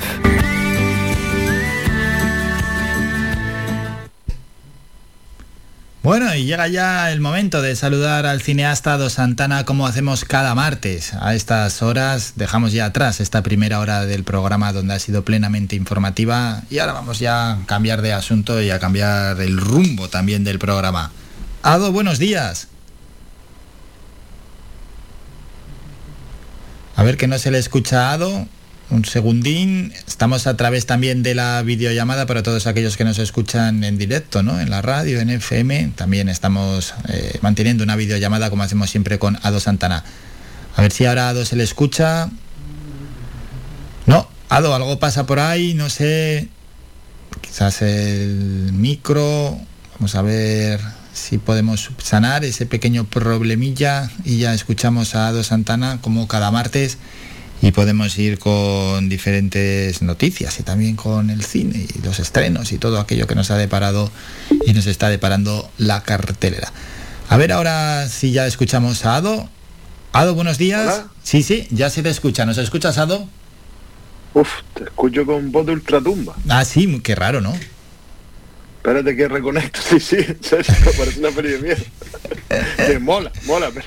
Vale, vale. eh, eh, Bueno, hay un segundín, Ado se sale, vuelve a entrar dirá alguno, ¿qué están haciendo? No, no, es que lo estamos haciendo también a través de, de videollamada. Luego con Pablo López, nuestro abogado, a las 11 y 5 también entramos a través de videollamada. Una videollamada que luego la dejamos en nuestro canal de YouTube. Animamos a todos los oyentes que se suscriban al canal de YouTube de Radio Faikan y también a nuestra cuenta de Facebook. Vamos a ver ahora si ya tenemos a Ado al otro lado. No, se ha salido Ado Santana, a ver si ahora ya al entrar tenemos esa conexión. Pedimos disculpas eh, a los oyentes. Ahora sí que sí. Ado, buenos días. ahora sí, buenos días. Qué, ¿Qué bueno, ay, nos fallaba la técnica. ¿Cómo han, cómo han ido estos 15 días, estas dos semanas? Pues la verdad que bien, ya tú sabes, trabajando a tope, no me puedo quejar, la verdad, y cerrando cositas. He empezado con el montaje de Lilith, un poco ya más en serio. Voy por la secuencia 11 o así, así que vamos a buen ritmo. El fin de semana ha sido productivo, así que la verdad que no puedo llorar nada. Bueno, bien, bien, ¿no? Por tanto, Lilith, ahí estás ya en, en fase ya, no voy a decir recta final, pero todo muy bien encaminado, ¿eh? Sí, sí, sí, poquito a poquito. Y, y bueno, me gustaría que en marzo estuvieran trabajando en la postproducción de sonido y de color. ¿Mm? Entonces, bueno, tenemos todavía un mesito ahí por delante, a ver si con esta rítmica sale. Yo creo que sí. Bueno, ahora vamos a explicar a los oyentes en un minuto cómo es el trabajo. Ahora estás editando, estás montando la película y luego qué es lo que hay que hacer. Bueno, pues en principio la parte de montaje lo que conlleva sobre todo es el, orden de cosas que es un poco caótico habitualmente. Bueno, por lo menos en mi, bajo mi metodología, sincronizar todo y después pues quedaría eso, la postproducción de color, que es eh, por una parte etalonar, que consiste en igualar todos los todos los planos, porque la luz incide de manera diferente, depende de dónde angule. Y, eh, y después pues generar una, un tipo de fotografía, porque también las cámaras de hoy pues tienen como una cierta limpieza que da un aspecto quizás un poco televisivo. Las cámaras que nosotros eh, usamos pues no, pero sí que hombre hay que añadirle grano, un poco texturizar y, y eso por una parte. Y después pues también el, tema del sonido pues mm, eh, mejorarlo en la medida de lo posible ecualizar todos esos audios eh, componer la música etcétera etcétera etcétera y bueno bueno, hay buen trabajo, hay buen trabajo. Y por delante, claro, tienes que contar con otros profesionales que lo que hemos comentado tantos martes, o te aupan la película o te la pueden llegar a arruinar. Sí, pero bueno, estamos en. Hemos contado con, con gente muy guay, entonces estamos muy tranquilos. La verdad que que bueno, viendo cómo, cómo se va desarrollando el, el, bebé, digamos. Estamos en buenas manos. Bueno, ¿y qué pasa con las camisetas? ¿Se hicieron? Pues ¿Llegaron? ¿No llegaron? Ahí seguimos, ahí seguimos. Tenemos, tenemos stock todavía, no nos quedan muchas, pero tenemos camisetas todavía. Así que bueno, pueden contactar conmigo por las redes sociales y son ahí ahorita y bueno, es parte para colaborar en el, en el proyecto y además las camisetas son muy bonitas y además como siempre digo sale mi nombre atrás que eso yo creo que queda muy bien hombre eso es nivelazo vamos ir, dar vueltas por el mundo con el nombre dado Santana esto te da un caché te dejan pasar en los aeropuertos y todo Uf, no, el otro día mi abuela con una camiseta de Lili, ¿vale? Que fue una de las cosas más bonitas. Está, eso y la sonrisa de los bebés, te lo juro. Fue, es tan linda, mi abuela con 90 años y su camisetita de Lili. Hombre, y todo emocionada. La, la, la primer fan es ella. Toda contenta la muchacha. Eso es. Bueno, vamos a con noticias en el mundo del cine y ojo. Una de las pelis que hemos hablado aquí siempre en estas secciones es Spider-Man No Way Home es ya la sexta película más taquillera de todos los tiempos. 1.690 millones de dólares y desde su estreno en diciembre, a mediados de diciembre, hace nada, ¿eh? Uf, casi nada. Esta película dirigida por John Watts y protagonizada por Tom Holland ha recaudado 721 millones de dólares en Estados Unidos y 970 millones de dólares en el resto del mundo. Pues casi nada, ¿eh, Ado? Vaya exitazo. Spider-Man, ¿dónde pueden estar las claves de todo esto?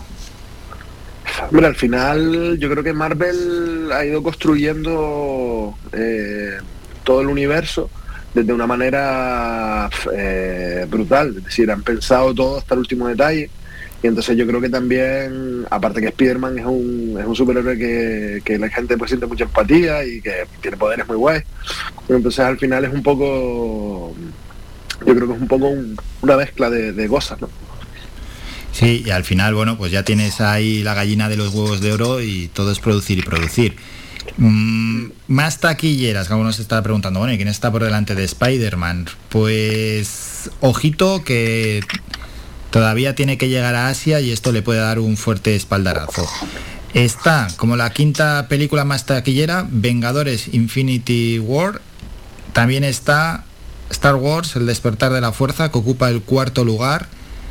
Y luego aparecen Titanic, de hace ya muchísimo tiempo, con 2.200 millones, Vengadores Endgame, con 2.797 millones, y la película más taquillera de la historia dado es Avatar. Esas son las películas pues que más han vendido, más taquilla en el cine. Yo me acuerdo de ir a ver eh, eh, Avatar, la vi en 3D y en 2D porque, porque se supone que el 3D era muy muy bueno, a mí no me gusta demasiado, pero la verdad es que me pareció curioso, sobre todo porque también James Cameron es un señor un poco especial y, se salta los presupuestos como si no hubiera mañana. Pero bueno, la verdad que la peli está bastante bien. Hombre, yo creo que eh, son películas diferentes, pero que eh, fíjate que casi todo lo que casi toda la lista es eh, Marvel, ¿no? O Disney. Sí, sí, sí, sí. Ahí está Vengadores y Star Wars también, y luego Titanic y Avatar. Hombre, lo que antes has comentado, eh, ciencia ficción, esos superhéroes, pero también luego Titanic y Avatar, la publicidad que había detrás, es que casi casi te obligaban a ir a, ver esas películas. Hay gente que fue a ver Titanic siete veces. es verdad, había. es que se despertó una locura con Titanic. Sí, sí. Y bueno, ya que estamos aquí, vamos a aprovechar para decir que todos sabemos que eh, Leonardo DiCaprio cabía en esa puerta. Cabía claramente. Ya, yo creo que ahí es un poco fallo eso, ¿no? Esa tabla No sé, era un poco grande. Da mucho coraje. Hombre, que se queda ya apoyado el hombre y la, la- la Yo- otra, Kate Winslet, no le hace ni el más mínimo sitio. Échate a un lado. No sé si es heteropatriarcal el comentario, pero yo la llevo al agua a la chica esa. ¿Verdad? Si la conocía, si la de unos días antes. No, pero- Espero que se entienda la broma y que no me apuñalen ahora. Ya, ya, ya, ya, y censuren el programa y la sección. Que hombre, yo creo que ahí se calentaron. Una tablita más pequeña que solo entras de Kate Winslet más que suficiente. Que a lo mejor Kate Winslet ocupa un espacio más del que nosotros conocemos. Claro. Bueno, a simple vista no se nota que la muchacha ocupe mucho. No, y menos, y menos entonces. Sí, pues se podía haber aupado hacia arriba el pobre de Leonardo DiCaprio. Ado, atención, los seguidores de Batman. Cuenta atrás para el estreno de Batman será el próximo 4 de marzo. Y bueno, pues la maquinaria, lo que antes estamos hablando, las promociones, hay que ir calentando el ambiente. Warner Bros. está ya en pleno rendimiento. Está protagonizado por Robert Pattinson y ya han sacado una imagen en la que el desconcertante villano, realiza uno de sus ataques durante el funeral del alcalde de Gotham. Batman, ¿qué te dice Batman, Ado? Pues a mí me encanta, pero me da mucha pereza y me pasa como con Matrix, a lo mejor, que me da mucha pereza ver esta peli. El otro día vi un tráiler así un poco de soslayo que era como cortito. Y cuando oí hablar a Batman, sinceramente, a mí lo que me dieron ganas es de abrazarlo, pegarle la cabeza al pechito y mientras le acaricio la cabeza y lo miro, decirle que todo va a salir bien. Eso es lo que a mí me dan ganas. Pero bueno, de repente es buena. Sí, sí, pero bueno, así ya pinta mal el superhéroe, ¿eh? Batman. Lo dudo, me da mucha penita, me da mucho sentimiento. Pero bueno, de repente el tío lo hace muy bien. Lo que pasa es que a mí, por ejemplo, Ben Affleck como Batman me gusta mucho, Christian Bale me gusta mucho como Batman, Michael Keaton me encantó como Batman. No voy a hablar de, de Val Kilmer, ni de Josh Clooney, pero... eh, Sí, sí, pero bueno, destacas, que, eso es Batman, eso es. Matrix, has comentado que estaba hasta hace nada en los cines, quizás en alguno quede, en pocas palabras ya nos acordamos lo que te gustó. Sí, espero no haber utilizado las dos palabras que utilizo habitualmente como palabrota en el programa, pero eh, a mí no me a mí no me gustó. A lo mejor dentro de dos años la veo y me parece una obra maestra, pero ahora mismo me parece que es una manera de eh, que es una película con total afán recaudatorio, que entiendo que todo el cine o una gran mayoría del cine se hace por eso. Pero bueno, por lo menos tener un poquito de respeto hacia las personas que vemos las películas. Ya, y que vienes de Matrix y, hombre, si es una película que no tienes ningún precedente, que ha sido una referencia para el mundo del cine, bien, pero cuando Sí. no hay necesidad de hacer algo así, por afán recaudatorio, es verdad que hagan otro tipo de películas. Bueno, hasta aquí las noticias en el panorama audiovisual. Vámonos a lo que es plenamente el cine y lo que hay en taquillado. Hemos hecho los deberes, hemos visto varias pelis. Has pasado a ver Scream, ¿no? Sí, la verdad que me gustó muchísimo. Se nota que eh, esta es una película hecha por fans, es decir, por gente que le gusta mucho el universo de Scream. Y, bueno, además creo que produce, si no me equivoco, Kevin Williamson, que es el guionista de, bueno, el creador de los personajes, eh, que además es un, un máquina escribiendo. Y la verdad que me lo pasé muy bien. Además, eh, no sé, es que eh, es muy divertida. Es decir, yo mm, la fui a ver con, con poca expectativa, pero la verdad que me lo pasé muy, muy bien. Me gustó mucho y la recomiendo a tope. Y además, eh, solo para recordarla, sí, para los que la vayan a ver, si no la recuerdan bien, yo es que la, la primera la recuerdo mucho, mucho, porque la vi muchas veces. eh, con ver Screen 1 eh, van sobrados para ver esto. Vale, o sea, la recomendación es ver Screen 1 y ya directamente puedes pasar a ver esta peli también. Ya sobra. Bien, bien, bien. ¿Recomendada para todos los públicos? Para todos los públicos que les gusten las puñaladas. Vale, pues ahí. entonces no es para todos los públicos. bueno, yo hice los deberes, fui a ver el contador de cartas que me dijiste, vete a ver Uh. esta peli. ¿Y qué tal está? Bueno, bien, bien, bien. La peli de Paul Schrader. Es bueno, a ver, es como muy es como sombría, ¿no? Coge a una no voy a hacer un spoiler, coge al protagonista en una situación que, que nos puede pasar, una situación cotidiana y con eso desarrollan el el guion es bastante absorbente, ¿no? Y es un tanto oscura, puedo decir. No hay que dar muchas más pistas. No suceden grandes cosas, es algo lenta, ¿no? En cuanto a la narrativa, Pero bueno, es una película profunda y que al final te, te engancha, son dos horitas. La verdad es que está realmente bien hecha la, la Hombre, peli. lo que está claro es que Paul Schrader es un generador de atmósferas, ¿no? Con Sí. peli, decir, eh, Taxi Driver, si no recuerdo mal, la escribió él. Eh, bueno, Teniente Corrupto, ¿no? Que, que- bueno, la, la que no es de Werner Herzog, la anterior, la de... La de ay, se me quedó el eh, ¿Cómo se llama? Harvey Keitel. Y la verdad que eh, el tío crea unas atmósferas muy brutales. Yo esa la tengo pendiente y tengo muchas muchas ganas de verla. Porque además me parece que la manera que tiene de contar y tal, a lo mejor como director no brilla tanto como, como, como escritor, pero sí que me parece una apuesta interesante que, que, que hay que ver. Bueno, pues ahí está el contador de cartas. Sí que es cierto que como están entrando muchas pelis, todas estas ya las están empezando a, a retirar. Y luego me tiré a la piscina, fui a ver West Side Story, Ado. ¿Y qué tal? Bueno, bien, bien, bien. Al final es un clásico y un clásico tocarlo es complicado. Sí que es cierto que, bueno, llegó ahí Steven Spielberg con todo su equipazo y, hombre, ha hecho un peliculón. Te tiene que gustar la peli y ese tipo de género que encima va- es musical, pero bueno, oye, también tiene no un, par, un poco de parte de crítica social, pero algo sí nos lleva ¿no? a esa época de mediados del siglo pasado, el enfrentamiento entre, entre bandas, la presencia de los latinos en Estados Unidos. La peli está muy, muy bien hecha, faltaría más, ¿no? Que Spielberg, y, con, y- que con todo su equipo... segura. Eso es, no lo hagan bien. Y luego, pues, el decorado, los colores, los actores. No, es, es una buena peli. Hombre, siempre, siempre es arriesgado, ¿no? Meterte con, con un clásico como West Side Story y darle tu, tu punto, Ado. No, está claro que, que son apuestas difíciles, pero bueno, también son directores que eh, uno de los sobrenombres de Spielberg es el Rey Midas, que todo lo que toca lo convierte en oro. Ya, y se atreve Entonces, con bueno. todo, ¿eh? No todo, no todo. No todo. No, no, que, que se atreve con todo, digo. Ah, sí, sí, se trae con todo, pero sí es verdad que no todo lo que toca lo convierte en oro, porque hace Claro. también tiene algunas cosas un poco extrañas. Pero sí que el tío es que es, un- es una bestia de cineasta. Si estamos hablando de top mundial, y top de la historia del cine. Sí, sí, sí, Entonces te puede gustar más o menos las cosas que hace, pero sí es verdad que tiene un estilo propio, que narra de una manera, que, y es es y prácticamente Dios, hay que ser politeísta. ¿no? Ese- es uno de los dioses en el mundo del cine. Es uno uno. Bueno, ya han llegado en este caso a, a las carteleras, hay un montón de, de estrenos, está El Callejón de las Almas Perdidas, que es de Guillermo del Toro, por cierto Guillermo del Toro, que estrenará Pinocho en diciembre, El Método Williams, que te va a preguntar por ello, Ado, y eh, Agentes 355, que se está promocionando muchísimo, pero que tiene una pinta, a mí me parece verdaderamente no muy buena, la de Agentes 35 355, con cinco mujeres ahí en peleas. Ah, son- suelen ser películas que me gusten mucho. Pero el método Williams, que es el biopic del padre de Venus y Serena Williams, es Will Smith, ¿no? Quien lo interpreta. Bueno, bueno, puede tener un pase, puede estar bien, hombre, siempre deja un pozo. Al final es una película de, de algo que está aconteciendo, de unas jugadoras de- en el mundo del tenis. A mí me genera curiosidad, la verdad que cada vez que he ido al cine pues y he visto muchas veces el tráiler y la verdad es que me llama la atención.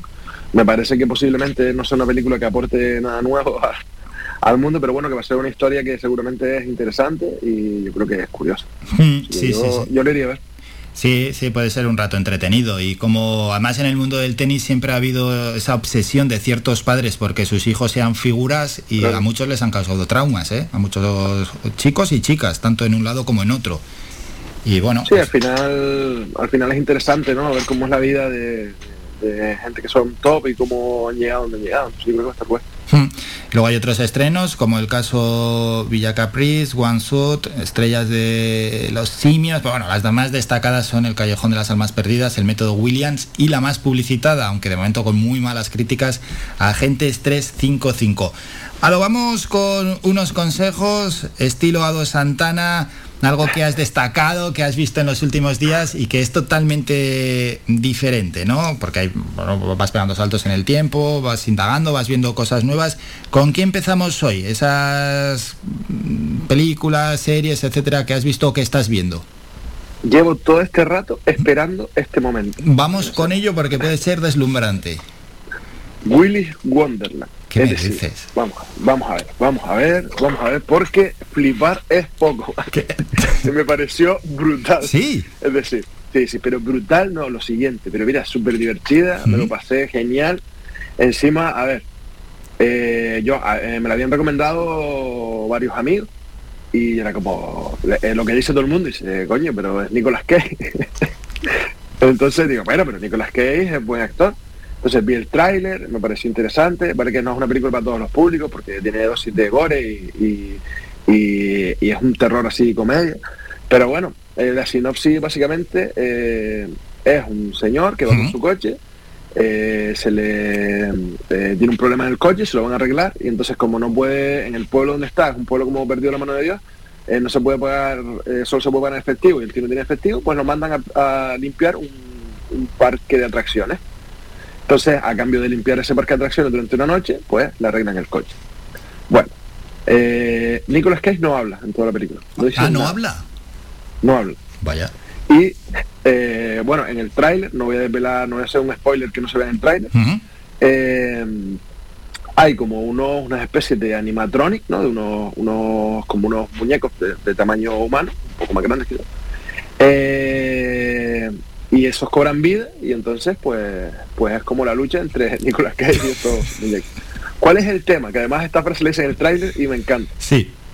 Es que no está Nicolas Cage encerrado con los muñecos, no, no. Están ellos encerrados con Nicolas Cage. es decir, entonces es una Pero qué interacción hay entre Nicolas Cage y los muñecos. que los muñecos lo quieren matar. Ah, Y Nicolas Cage pues reparte. Entonces, te lo digo, es muy divertida. Es una peli que no tiene ningún tipo de, de aspiración a nada, sino la- la- la- no tiene ningún tipo de pretensión, simplemente el divertimento. Y te digo, me lo pasé genial viéndola, es muy divertida y es muy graciosa y es muy simpática. Y Nicolas Cage está muy bien. Inexplicablemente, Nicolas Cage está muy muy bien. bueno, bueno, Willis Wonderland, ¿dónde la viste? Yo la compré en Amazon, la alquilé en Amazon y me costó 3 euros con 99.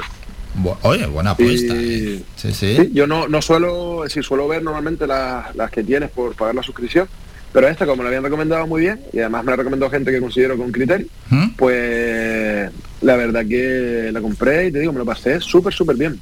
Bueno. Wonderland, eso es. Bueno, déjanos algún apunte más eh, confirmado, Santana. Serie. La- es que yo sobre todo, sobre todo estoy retomando mi etapa de ver mucho cine de terror. Entonces, bueno, empecé a ver la serie de Muñeco Diabólico, la serie de Jackie, que son ocho episodios. Hay creo que cuatro, bueno, creo que anoche estrenaron el cuarto, está en el canal eh, Sci-Fi. Y la verdad que me ha sorprendido bastante, sobre todo porque eh, invierten tiempo en sumergirse en la psicología de- del asesino. ¿no? Eh, vamos a recordar que Jackie es, eh, es un, un asesino en serie que por un rito de vudú pues pasa su alma a la de un muñeco y ese muñeco pues mata gente. Entonces, eh, bueno, también decir que el actor que da voz desde la primera película pues la mantiene hasta hoy, es Brad Dourif, que es uno de los protagonistas de Alguien voló nido del cuco y después ha hecho un montón de cosas en, en serie B. La verdad es que la, nos cuenta la historia de un niño con aspiraciones artísticas eh, que de repente pues acaba con Jackie en sus manos y es un poco la relación entre ellos dos y Jackie matando gente. Y me parece interesante sobre todo el, el ahondar en la mente del, del psicópata y cómo están trabajando pues esa psicología del personaje y es interesante y bueno y además pues es divertida, reiterando para todos los públicos que les parezca divertido los muñecos que apuñalan a personas. Eso es, claro, claro, claro. Quien sea muy que estos temas no le gustan absolutamente nada, luego que no venga diciendo, "Ah, es que vaya recomendaciones me habéis hecho. tal". Oye, esto- te- ya aviso que hay violencia y que bueno, si te divierte la violencia pues está guay, si no pues bueno, hay otras otras cosas que podemos recomendar, pero Bueno, pues con estos dos apuntes nos quedamos. El próximo martes volvemos con más apuntes. Faltaría más Willy Wonderland y esta serie Chucky, que además son del año pasado y que son muy, muy, muy recientes. Sí, la verdad que eh, son cosas curiosas. A mí me pasa que me cuesta que me sorprendan eh, películas actuales, entre comillas, ¿no? Porque siempre hay cosas que despuntan y que están guay. Pero sí que, sobre todo, te digo, cuando vi Willy Wonderland, decía, pero me parece flipante, sí me lo pasé brutal. Y con Chucky también, la verdad que me la esperaba más sosita, pero la verdad que me parece que es muy divertida, es muy entretenida. Y que, y que a lo mejor no te están contando, Chucky no te está contando nada diferente, al final es un slasher, ¿no? Pero eh, el hecho de cómo está planteada, pues me parece que es divertido. Bueno, pues con eso nos quedamos. Vamos a invitar a los oyentes al próximo martes. Hemos puesto algún deber también, hemos dejado ya también alguna indicación de cosas que se pueden ver. Así que, Ado, como siempre, un placer y nos citamos ya para el próximo martes. Feliz semana, Ado. Igualmente, muchas gracias. Un abrazo fuerte. Buena semana. Faikan, red de emisoras. Somos gente. Somos radio. Todos los martes, sí, bueno, si algún oyente quiere dejar alguna opinión sobre el mundo del cine o adelantarnos algo, ¿no? De cara a la semana que viene, nos puede enviar un WhatsApp al 656 60 96 92. Lo dicho, que todos los martes, al estilo Ado Santana, hablamos aquí del panorama cinematográfico. Damos alguna noticia, repasamos cartelera, películas que hemos ido a ver, dejamos alguna recomendación, que claro, Podemos dejar alguna recomendación, alguno dirá, pero ¿qué estáis recomendando si eso no hay quien lo vea? O al revés, igual decimos, bueno, pues esto no nos gustó tanto y hay otro oyente que le fascinó y le, encantó, ¿no? Esa película, claro. Los gustos son muy diferentes. Pero bueno, intentamos hacer un análisis general, es lo que hace el cineasta Dos Santana. Vamos a parar, un descanso, nos vamos a publicidad, a la vuelta volvemos con el boletín informativo, escuchamos algo de música, hablamos de deporte y luego del estreno de Huellas Manifestaciones rupestre de las Islas Canarias. Hablaremos con Tarek Ode.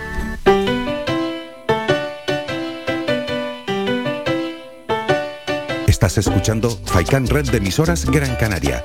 Sintonízanos en Las Palmas 91.4. Faikan Red de emisoras.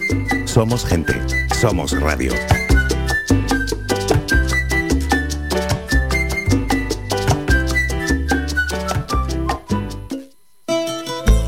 Ven al Guachinche en Agüimes. Disfruta de la terraza más grande del este de Gran Canaria, abierto de miércoles a domingo. El Guachinche en Agüimes, junto a la piscina municipal. Si aún no has probado nuestro bichillo lagunero, no tienes perdón de Dios. Especialistas en gastronomía antigua canaria. Ven al Guachinche a conocer el patrimonio canario a través de la receta de Doña Luisa. Costillas con piña, papas negras, atún de romería y muchas deliciosas recetas más. Teléfonos para reservas 626 20 18 70 Recuerda, ahora el Guachincha en Agüimes, junto a la piscina municipal. Disfruta de lo nuestro. Las mejores carnes asadas en el asador horno tradicional con una leña seleccionada te lo ofrecemos en el restaurante grill El Alpendre de los Abuelos. Contamos con una amplia variedad de entrantes, ensaladas elaboradas con productos locales. No olvides preguntar por nuestros postres caseros. En el restaurante grill El Alpendre de los Abuelos ponemos a tu disposición nuestra amplia sala y experiencia para cualquier reunión de amigos o empresa. Tu cena con nosotros será todo un éxito. Teléfono 928 98 38 90. Estamos ubicados en la calle Ancor número 5 en Mar Pequeña, al lado de Radio Faikán.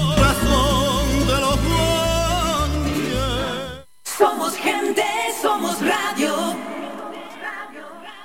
Somos gente, somos radio.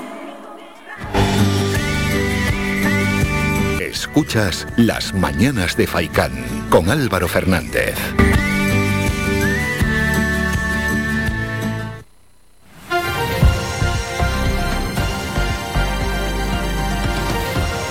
Noticias.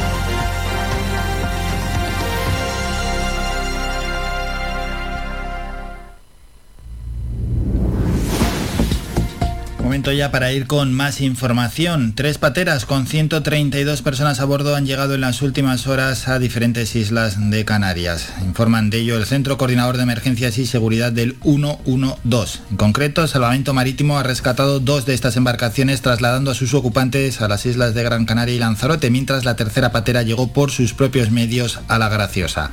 Entre los 132 personas que han llegado en las últimas horas a diferentes puntos del archipiélago había 103 varones, 23 mujeres y 6 menores que fueron atendidos por personal del Servicio de Urgencias Canario y de Cruz Roja en los muelles correspondientes, estando todos en buen estado de salud.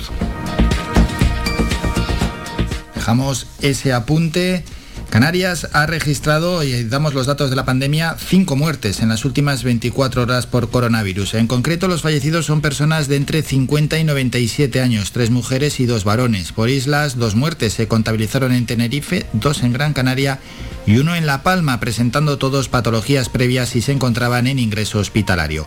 En cuanto a los nuevos casos, el archipiélago ha notificado en el último día 1.109 positivos más. Hay ya 97.500 activos. 91 personas están ingresadas en UCI, son 5 más que en la anterior jornada. 620 permanecen hospitalizadas, 21 personas más que en la anterior notificación y unas 97.000 personas se encuentran en sus domicilios. De esos 1.109 positivos, 664 se dieron en Gran Canaria, 284 en Tenerife, 87 en Lanzarote, 45 en Fuerteventura, 16 en El Hierro, 9 en La Palma y 5 en La Gomera.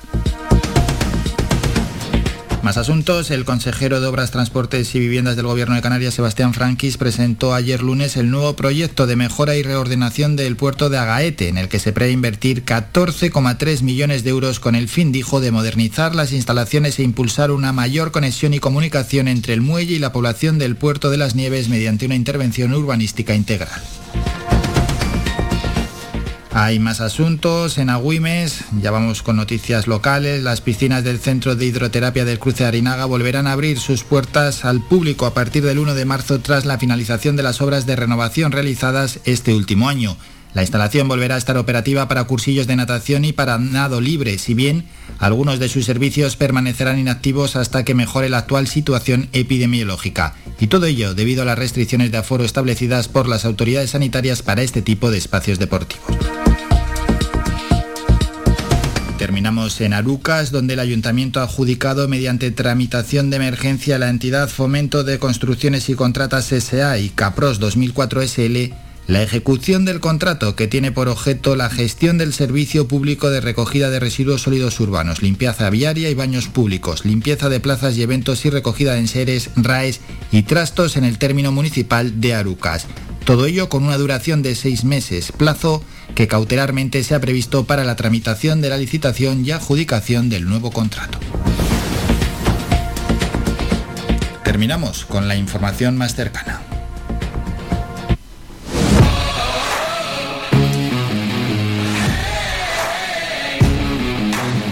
Actualidad deportiva.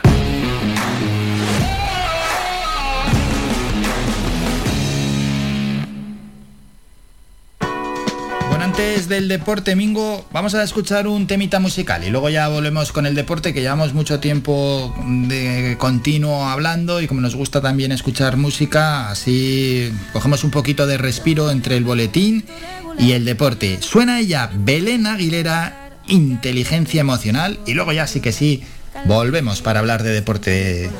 Pues hay que hablar de unos cuantos temas además. es que creo que no es nada en particular, pero tengo la mala costumbre de callar. Y aunque preguntes nada, no te lo voy a contar. Porque no lo sé ni yo. Si me pasa algo o no, estamos todos mal, acéptalo. Estamos todos ocultándolo.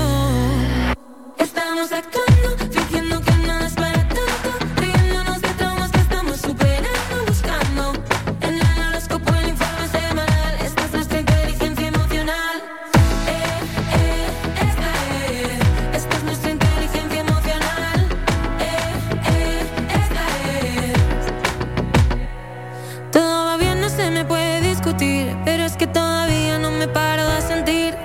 que avisa y que no se me va a ir. Será por la prisa porque no lo quiero oír. Y solo se agiganta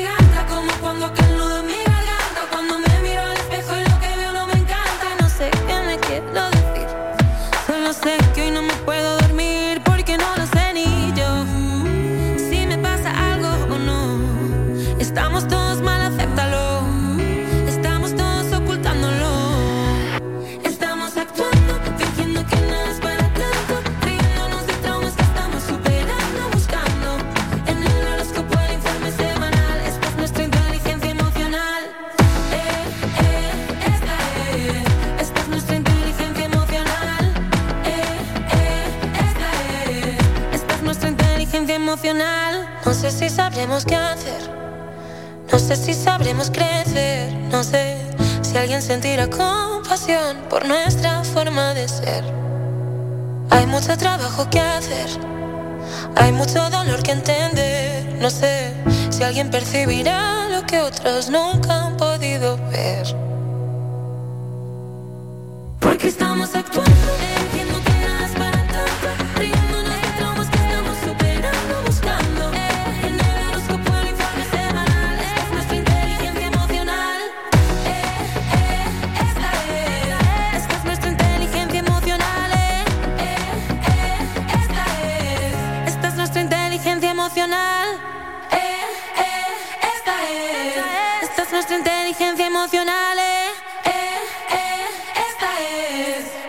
Nuestra inteligencia emocional. El mejor regalo que te podemos ofrecer en tu red de emisoras Faikan es mucha música, porque es el mejor relax que te ofrecemos durante el día.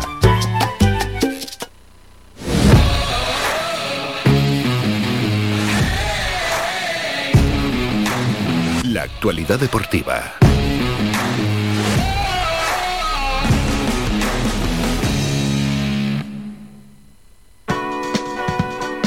Vamos ya con el mundo del deporte. Ayer un nombre propio y gran protagonista, García Pimienta, el nuevo entrenador de la Unión Deportiva Las Palmas. El equipo perdió, ya lo saben los oyentes, 3-2 frente al Fuenlabrada en el fin de semana y en la directiva del equipo Gran Canario lo que ha hecho es echar a Pepe Mel ha sido destituido y se ha buscado a su sustituto, García Pimienta, que bueno, viene avalado por su trayectoria en las categorías inferiores del Fútbol Club Barcelona.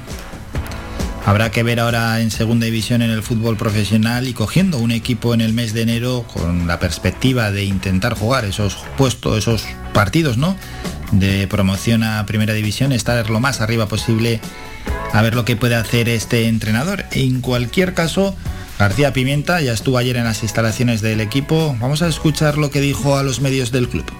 Bueno, primero de todo, eh, estoy muy contento de estar en la Unión Deportiva Las Palmas por lo que significa eh, el club, por eh, lo que significa la afición, porque es un club histórico.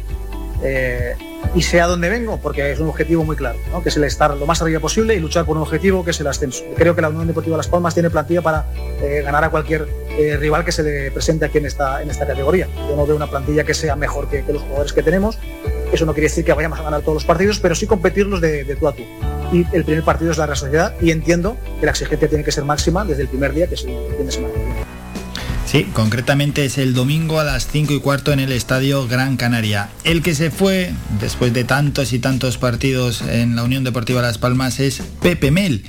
Bueno, los resultados son los que son, pero Pepe Mel al menos ha dejado la impronta y el sello de un caballero del deporte y la gente pues lo despide como lo que es, como un, buen entrenador de fútbol y sobre todo una persona que tampoco ha tenido grandes deslices, que ha sabido aceptar las derrotas y tampoco ha sacado pecho cuando la cosa iba realmente bien. Vamos a escuchar a Pepe Mel en su despedida. Cuando llegué aquí no tenía absolutamente idea de lo que significaba la Unión Deportiva Las Palmas, lo reconozco, más allá de que era un equipo de fútbol profesional. Y me voy sabiendo lo que es la Unión Deportiva Las Palmas para este archipiélago, para los Gran Canarios, lo que significa este equipo y creo que eso me enriquece como persona y haber contribuido y estar en la historia, para mí un orgullo. Bueno, ante todo Pepe Mel, un tío sincero, ¿eh? Y se le notaba emocionado al tener que decir adiós a este equipo y al tener que, bueno, que poner punto y final a su andadura aquí, en el equipo de Las Palmas de Gran Canaria. Bueno, Pepe Mel, que así se despedía en delante de los medios de comunicación. El fútbol sigue y ayer se jugó la jornada número 24 de la Liga Smartbank, es decir, los dos partidos que quedaban con estos resultados. Almería 0, Eibar 2, ojo al equipo armero y el equipo andaluz que, bueno, también debido a las bajas está sufriendo malos resultados en los últimos partidos. Y nuestro rival del domingo, Real Sociedad B 1, Cartagena 2. Con estos resultados hay cambio de líder y es que la Almería lleva ya cuatro jornadas sin ganar en los últimos cuatro partidos. Ha perdido tres y ha empatado uno. líder el que se jugó aquí, por cierto. Líder es el Eibar con 46 puntos, mismos puntos que el Almería. Tercero es el Real Valladolid con 44 puntos, cuarto Tenerife con 42, quinta la Ponferradina con 41, sexto el Girona con 38 puntos. Los dos primeros clasificados ascienden directamente y los clasificados entre la tercera y la sexta posición juegan la promoción. La Unión Deportiva Las Palmas es octava con 35 puntos. ¿Y quién está en torno a la Unión Deportiva Las Palmas? Por delante está el Cartagena con 36 y ya tenemos apretando fuerte. Al Ibiza que viene de ganar tres partidos a un punto. El Oviedo está a dos puntos. El Burgos y el Sporting los tenemos a tres puntos y ya a cuatro puntos el Lugo y el Málaga. Es que todo está muy apretado, siempre en segunda división. Vamos a dejar ya este deporte y hablamos de baloncesto. Los aficionados tienen para hoy partidos. A las 7 y cuarto, Maccabi de Tel Aviv, Alba de Berlín en la Euroliga. 8 menos cuarto, aquel partido aplazado entre el Real Madrid y el Uniz Kazan. Y a las 8 de la tarde, el Asbel Basket Bayern en la Eurocup donde está nuestro equipo que va a jugar mañana, por cierto, el Club Baloncesto Gran Canaria para hoy a las 5, Turk Telecom Partizan, a las 6, un Virtus de Bolonia, el Slack Brocklack Levaloy será hoy a las 7 de la tarde y a las 7 y media Valencia Basket Budunox. Esos encuentros, sin olvidar que a las 5 de la tarde está programado para hoy el Zumbatli Lenovo Tenerife. Mañana es por tanto el partido de, la Eurocup, donde jugará y jugaremos en casa el Gran Canaria frente al Promiteas a las 8 de la tarde. Una de las noticias del día en el mundo deportivo. Ya en tenis es que Rafa Nadal ha pasado a semifinales del torneo del Open de Australia, ha eliminado a Sopavalov en 4 horas 3-6, 4-6. Pintaba muy bien la cosa para Nadal, iba 2-0, pero luego ya el canadiense remontó 6-4, 6-3 y en el último set se impuso Rafa Nadal con un 3-6. Se está jugando otro partido entre Monfils, el francés, y Berrentini, el italiano. De momento 3-4 para el italiano. Y en cuanto a mujeres, la estadounidense Case ha eliminado a la checa Kretsilova y por otra parte la australiana Barty ha eliminado a la estadounidense Pegula. Eso en el Open de Australia. Y recordamos en balonmano, hoy hay partido de la selección española, se mide en el europeo a las dos y media frente a Polonia. Y vamos a terminar con dos apuntes locales. Voleibol, el Gran Canaria Urbaser se mide en este caso al Aires, se enfrenta esta tarde a las 4 de la tarde en el Centro Insular de Deportes en una nueva edición del Derby Gran Canario. Ambos equipos están dispuestos a conseguir un buen resultado y se van a medir, como hemos dicho, a las 4 de la tarde. Vamos a ver, vamos a ver cómo se da la cosa. Y luego ya en rallies, dice la provincia, el rally Villa de Santa Brígida regresa al Campeonato de Canarias de Rallys de Asfalto después de 11 años, lo confirmó la Federación Canaria de Automovilismo. El campeonato volverá a contar, por tanto, de 8 pruebas repartidas por La Palma, Tenerife, Lanzarote y Gran Canaria. La 38 Rally Villa de Santa Brígida será por tanto la primera de todas, por lo que se va a celebrar fecha fijada en el calendario 18 y 19 de marzo. Apunten el Rally Villa de Santa Brígida que regresa al Campeonato de Canarias de Rallys de Asfalto después de 11 años. Hasta aquí la información deportiva y como siempre a las 2 de la tarde llega Manolo Morales con toda la información en el mundo del deporte, con todo el análisis y toda la opinión durante dos horas. Manolo Morales y su equipo de colaboradores en Faicán Deportivo de lunes a viernes en Radio Faicán, como hemos dicho, desde las 2. Hacemos un parón y vamos a volver con más protagonistas. Tenemos que hablar de huellas, manifestaciones rupestres de, islas, de las Islas Canarias. Es un trabajo, es el primer documental sobre estas manifestaciones, lo ha hecho Tarek Ode. Bueno, él y su equipo se va a proyectar por primera vez este jueves aquí en Las Palmas en el Teatro Guiniguada y ya en Tenerife será el viernes 28 en el espacio La Granja. Queremos conocer, a ver qué es lo que han hecho, cómo lo han hecho, cómo, cómo han trabajado y qué es lo que se plasma ¿no? en ese documental llamado Huellas, Manifestaciones Rupestre de las Islas Canarias. Hacemos un descanso y volvemos con estos asuntos.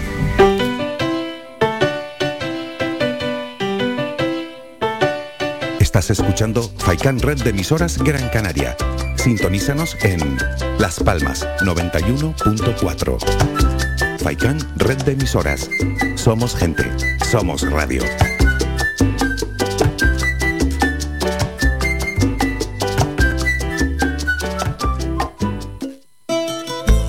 Ven al Guachinche en Agüimes. Disfruta de la terraza más grande del este de Gran Canaria, abierto de miércoles a domingo. El Guachinche en Agüimes, junto a la piscina municipal. Si aún no has probado nuestro bichillo lagunero, no tienes perdón de Dios. Especialistas en gastronomía antigua canaria. Ven al Guachinche a conocer el patrimonio canario a través de la receta de Doña Luisa. Costillas con piña, papas negras, atún de romería y muchas deliciosas recetas más. Teléfonos para reservas 626 20 18 70 Recuerda, ahora el Guachincha en Agüimes, junto a la piscina municipal. Disfruta de lo nuestro.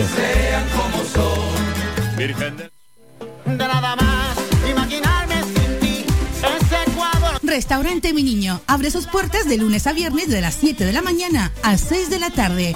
Le ofrecemos desayunos, menús variados caseros a precios asequibles. Disponemos además amplios salones para cualquier tipo de celebraciones. Infórmate o haga su reserva al 928 700602. Restaurante Mi Niño. Visítanos, estamos en la calle Los Peregrinos, Polino Industrial El Gora Telde. Parking gratuito y fácil conexión con la autopista Gran Canaria 1. Te esperamos en el restaurante Mi Niño.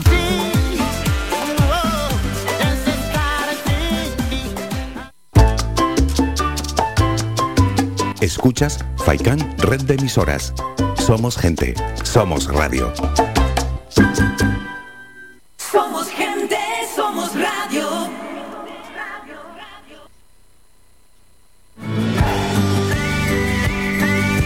Escuchas Las Mañanas de Faikán con Álvaro Fernández.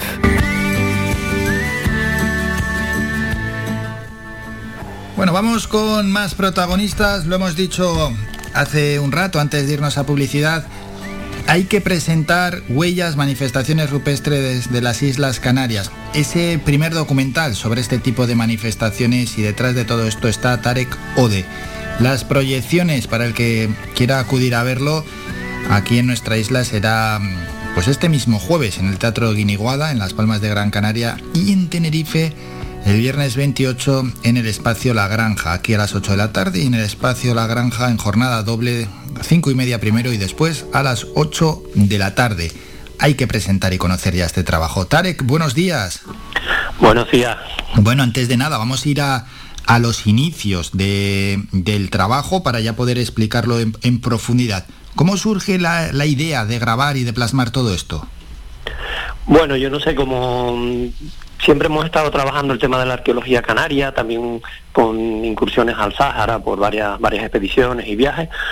Pues eh, creamos Orígenes en el 2015, hicimos Orígenes, que fue el primer documental sobre la arqueología de Canarias, un poco a grosso modo de todo, y ahí surgió la necesidad de hablar y desarrollar di- diferentes temas, ¿no? Tanto como el mundo mágico religioso, el mundo de la muerte, y por otro lado también el mundo de las manifestaciones rupestres. Decidimos apostar por, por huellas para dar a conocer las manifestaciones rupestres para todas aquellas personas que no lo sepan. Hablamos simplemente de lo que son los grabados rupestres en la roca y las pinturas, ¿no? Todo lo que hay en, Canarias y su relación con el Sáhara, explicado en el documental con varias expediciones. A esto se han añadido en el, en el documental pues los grandes descubrimientos que hemos tenido la suerte de que se hayan producido desde el 2017 a día de hoy en la realización del documental entre ellos la, la aparición de la primera cueva en La Palma, cueva tiznada con pintura rupestre, ya certificado. Fuimos el primer y único equipo que entramos allí a grabarlo, con los arqueólogos tuvimos esa suerte. Eh, también eh, la existencia de un mapa de la isla de La Palma, dibujado por los venadoritas, bien orientado, mm, descubierto y, y vamos, vamos a decirlo le han dado la vera- veracidad a científicos de la talla de Jorge Pay, eh, mm, Belmonte, astrofísico y demás. Y las escrituras líbico-bereberes, que yo siempre digo es como un pequeño Julan que ha aparecido en, en Tenerife. También las nuevas mm, pinturas eh, o grabados antropomorfos aparecidos en la aldea, más todo lo que son los grabados rupestres de las Islas Canarias, su relación con el Sáhara, y todo explicado por los grandes de la arqueología, ¿no? que son los que, los que nos acompañan y le ponen un rigor científico, evidentemente. Eso es, y que ellos además pues aportan su conocimiento y enriquecen sin duda alguna todo. Sí, sí, sí, claro, es que sin ellos no, no tendría sentido este trabajo. Yo digamos que pongo orden visual, eh, ponemos un, un orden guioni- de, de guion, pero vamos, la, eh, la parte científica y la que le da peso y consistencia, pues la ponen estos cracks. Eso es. Bueno, se va a ver imágenes únicas, ¿eh? Sí, casi todo lo que lo que se va a ver va a ser único, desde eh, los mm, yacimientos que te estoy diciendo nuevos, las nuevas visiones de otros yacimientos, porque nosotros la diferencia mm, yo creo que marcamos es que mm, estamos años para tomar a lo mejor una imagen, un solsticio, un equinoccio, han aparecido nuevos eh, marcadores solsticiales en- aquí en la isla de Tenerife, hemos grabado las imágenes del solsticio de verano de Cuatro Puertas, la del equinoccio en Roque Ventaiga, o sea, todo lo que hay es novedad y novedad mm, bien mostrada, ¿no? Porque queríamos hacer llegar al público en general lo que no cabe en los, en los museos, que es la arqueología de campo, que no cabe porque por un lado hay que protegerla y no podemos estar yendo en masa allí, y por, por- por razones obvias, y por otro lado, pues la dificultad que tiene acceder a muchos de los lugares, ¿no? O sea, son sitios de, de muy difícil acceso y acceder ahí con equipos de iluminación artificial, con trípodes, con traveling, con grúas, es... em, hay que estar preparado para ello, ¿no? Sí, y, eso es. y amar el trabajo. Ah, ya es verdad, tener gran pasión por todo ello. Estos son algunos de los grandes objetivos, lógicamente, llevárselo también a un público que a veces, pues bueno, pues por lo que sea no tiene un interés o una cercanía con todo esto, pero que transmitido de una manera audiovisual les, por decírselo así, eh, se les simplifica el trabajo. Sí, la verdad que fue lo- el, el primer planteamiento que yo tuve, ¿no? Luego, la verdad que con todo el apoyo que recibí desde el minuto cero por parte de, Nona y del de Patrimonio Cultural del Gobierno de Canarias y Televisión Española, empezamos a desarrollar básicamente lo que es la parte didáctica, explicar qué es una manifestación rupestre, cómo se hacen, por qué se hacían, tipo de manifestaciones que hay en distintas islas y demás. Todo eso es una cultura general que yo creo que es importante que nos llegue porque la persona que conoce su pasado, la persona que, que ama su pasado, pues está obligada a respetarlo. Y esa es una de, la- de las funciones principales del documental. Yo creo que si logramos esto, eh, me puedo morir tranquilo, por decirlo de alguna manera. Sí, claro, y al final hay que explicarlo de una manera que lo pueda entender todo el mundo, no de una manera muy muy científica y que a los 10 minutos el que lo está contemplando está diciendo, si no me estoy enterando de nada. Claro, y hay que darle valor a...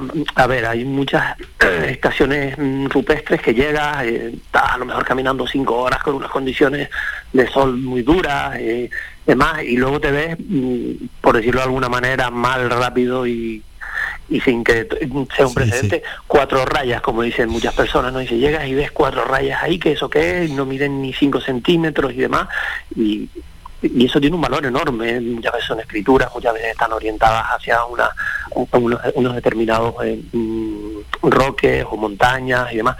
Todo eso, para poderlo sacar con la magnitud que lo sacamos, pues hay que ir a hacer noche allí, esperar el primer rayo de luz, buscar la luz artificial, reforzar todo eso para que adquiera el valor que, visualmente eh, debe adquirir. Te cuenta que vivimos en un mundo en el que eh, vemos miles y miles de, de imágenes a diario, ¿no? Entonces, el crear el impacto, el crear que la persona se quede sentada, que conozcas lo nuestro y que al mismo tiempo que estés viendo una imagen bella, estés teniendo un rigor científico de, de una persona que te lo está contando, yo creo que como menos es un acierto. Luego lo demás, pues ya que cada uno juzgue, ¿no? Pero, pero creo que esa parte por lo menos está conseguida. Bueno, todo esto deja a las claras el trabajo que hay detrás, que esto no es llegar, se graba de cualquier manera y venga, y pasamos a lo siguiente. Hay un trabajo arduo, un trabajo de mucho tiempo, de mucho esfuerzo.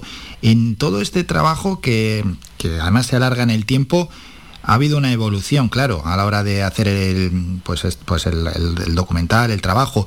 ¿Se ha seguido siempre la hoja de ruta o se cambió debido a los acontecimientos? ¿Qué va? Eh, La hoja de ruta era una, y nos trancó también en medio el, el confinamiento, tuvimos que suspender el rodaje muchísimas veces, otras rodamos en soledad, eso también hay que decirlo, eh, o sea, en parajes donde parecía que no existía la humanidad, eh, o sea, momentos realmente eh, magníficos, ¿no? Y luego por otro lado, pues las cosas según iban iban surgiendo, los últimos acontecimientos, había planning de rodajes que ponías y pues, de repente te venía calima, de repente pues había unas condiciones climatológicas que no podían ser las adecuadas o no conseguíamos grabar y conseguir sacar la belleza de los sitios determinados. En este tipo de documentales eh, todo está sujeto a, a muchísimas cosas, ¿no? A muy- hombre, evidentemente cuando ya cuadras con los arqueólogos y tienes la suerte de que mm, eh, José de León, eh, Nona acudan contigo a, a, Tindaya para hablarte, para explicarte, pues eso ya dif- difícilmente lo puedes cambiar, ¿no? Pero sí que muchas cosas se nos cayeron, se, mm, se cambiaron de fecha, por decirlo de alguna manera, porque la climatología manda y, y la pandemia también nos dio duro, nos dio muy duro, muy duro. Por cierto, aunque no tiene nada que ver con el documental, cuando tenemos calima, ¿es malo esto para los aparatos, mm, en este caso de grabación, cámaras, etcétera? No, No, lo no. que es malo para los aparatos de grabación es la lluvia de ceniza de La Palma. Eso sí que nos destrozó el equipo, eso sí era terrible. Pero no, la calima, lo- el problema de la calima es que no te impide, eh, o sea, que te impide ver bien el cielo azul este de Canarias, las imágenes nocturnas no las puedes sacar con las estrellas como quisieras y demás. Pero bueno, nosotros la aguantamos. El problema es para la gente que tiene problemas respiratorios, claro. Sí, no, lo quería Pero preguntar porque que- siempre lees por ahí, ¿no? Lo típico, bueno, que la gente, claro, se lanza como siempre a hablar de todo y el típico que dice, no, que es malísima la calima, que daña las lentes, que daña los aparatos. Bueno, bueno. Hombre, mm, yo no he tenido ese problema. Nada, ¿no? entonces He no. varias expediciones en el Sahara nos han llenado de tierra las cámaras y las cámaras aguantan. La ceniza volcánica sí que es terrible. ¿Qué pasó? ¿Cómo fue? ¿Cómo fue en La Palma? No, es simplemente que el, el- el- el problema que hay, eso sí es tierra, que se te mete en las lentes y te las perjudica. Ahí sí perdimos equipo, porque estuvimos haciendo también grabaciones allí durante el, durante el momento que estaba produciéndose la, la erupción volcánica. Y sí, ahí sí que lo sufrimos, ¿no? Los palmeros, ¿eh? Ya, sí, lo que sí, tuvieron que aguantar. Bueno, y lo que les queda a algunos, pero... Y lo que les queda, sí. Sí, sí. Esperemos que les llegue, que siga llegando la ayuda. Nuestro apoyo lo tienen, lógicamente, pero bueno, eh, que ha usted sufrido muchísimos daños, pues que tenga las mayores reparaciones, pero ahí está el daño. Es que es, es algo muy, muy, muy, muy duro y que por mucho que nos intentamos mm, situar, ¿verdad? Tarek en, en el lugar de los otros eh, siempre es complicado y siempre cuesta, pero que al final de repente, de un día para otro, perderlo todo no es, no es nada fácil, perder lo que tienes en casa. y aguantar y ver. Lo que pasa que también es verdad que son una gente con una capacidad de resistencia espectacular. O sea, el- es impresionante lo que, lo que, lo que han aguantado. Les quiero mandar un abrazo enorme a la isla, a los, a los habitantes de la misma y mucho ánimo y mucha fuerza y a ver si, si se hace real lo que, lo que les han prometido. Esperemos que así sea. Sí, sí, no, no, y hay que recordarlo siempre, siempre hay que recordarlo para que nadie desde la administración se descuide y llegue toda la ayuda. Volviendo al trabajo, huellas, manifestaciones rupestres de las Islas Canarias, ¿qué es lo que más te ha sorprendido de este trabajo, Tarek?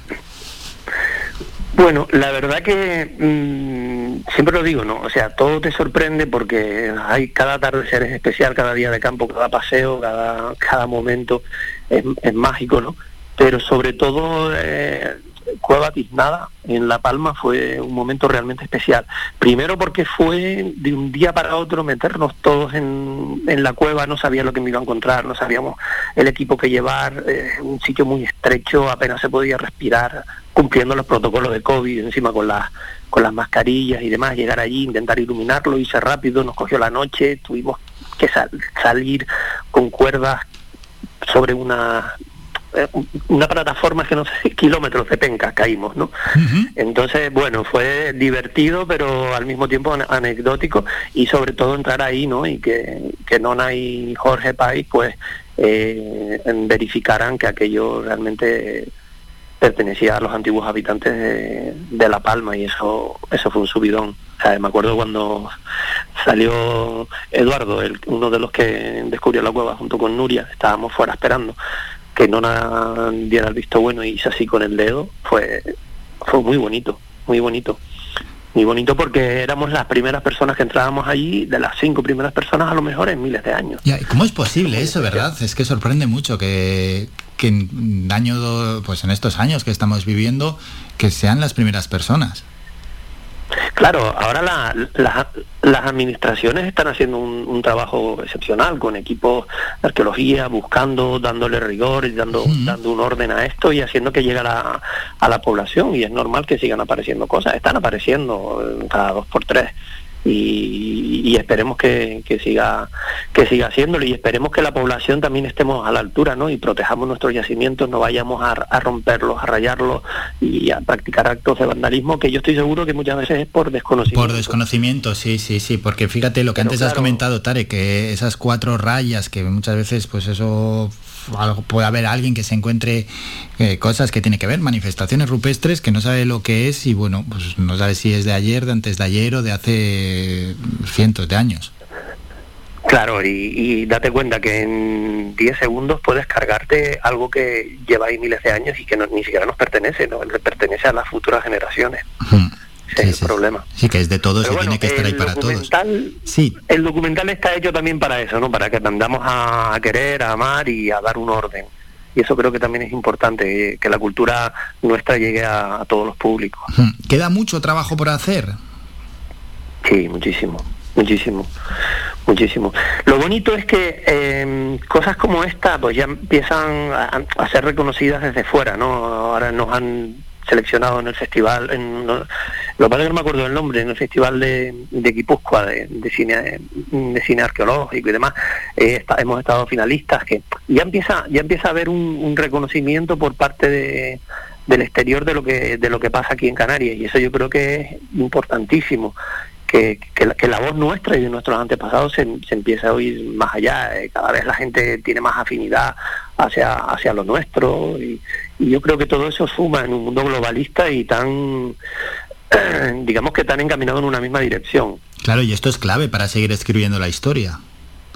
Sí, sí, vamos, la historia se está escribiendo eh, cada día, cada día se surgen nuevos hallazgos, eh, nos llegan noticias de, de cosas que, que van pasando y bueno, aunque haya tropiezos, yo creo que el camino ya está andado, pues andándose. Eso es. Bueno, y el documental, mm, vamos a recordar, jueves, Teatro Guiniguada, 8 de la tarde, luego ya en Santa Cruz de Tenerife, Espacio La Granja, es el viernes, 7 y media y 8 de la tarde.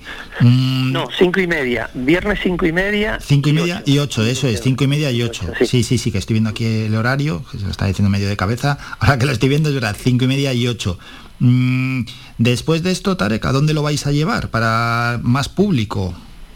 En principio está ahora proyectado en La Palma, nos lo han solicitado también de, de Francia, de Marsella, y, en, estuvo ahora en el, en el País Vasco, en el festival, que es un desastre, no me acuerdo del nombre de donde nos seleccionaron. Es que no, no me acuerdo, Festival de, de Cine Arqueológico de, Bueno, no, no importa, con describirlo así. o algo así. Y luego seguirá moviéndose por las islas y, bueno, la trayectoria típica, ¿no? Cuando ya presentas un festival a concursos y demás, con una, temata, con una temática tan específica como, como esta, ¿no? Que, que se le cierran muchas puertas, pero que porque es un- una temática muy, muy concreta. Hmm. El Festival de Cine Arqueológico del Vidasoa, puede ser. De Vidasoa, sí señor. Oye, Sí, bueno, bendito Google, ¿eh? ¿cómo dices por él? ha sido Google ay, que nos ha echado una mano. Efectivamente. No, fue bonito porque no lo habíamos ni presentado y dijimos, bueno, venga, vamos a enviarlo a este, como ya hemos estado en, en otras ocasiones y demás, y va, desde el minuto cero nos lo cogieron y dijimos, mira, pues todavía no nos hemos presentado sino un festival y ya tenemos algo, no está mal. Qué bueno. Un, Sumaya es un buen festival. Qué bien, qué bien. Y nada, decir, bueno, en el Teatro Guiniguada es diferente a otras veces, porque según leo en la nota, las entradas gratuitas son, pero hay que sacarlas en taquilla, de 11 a- a 1.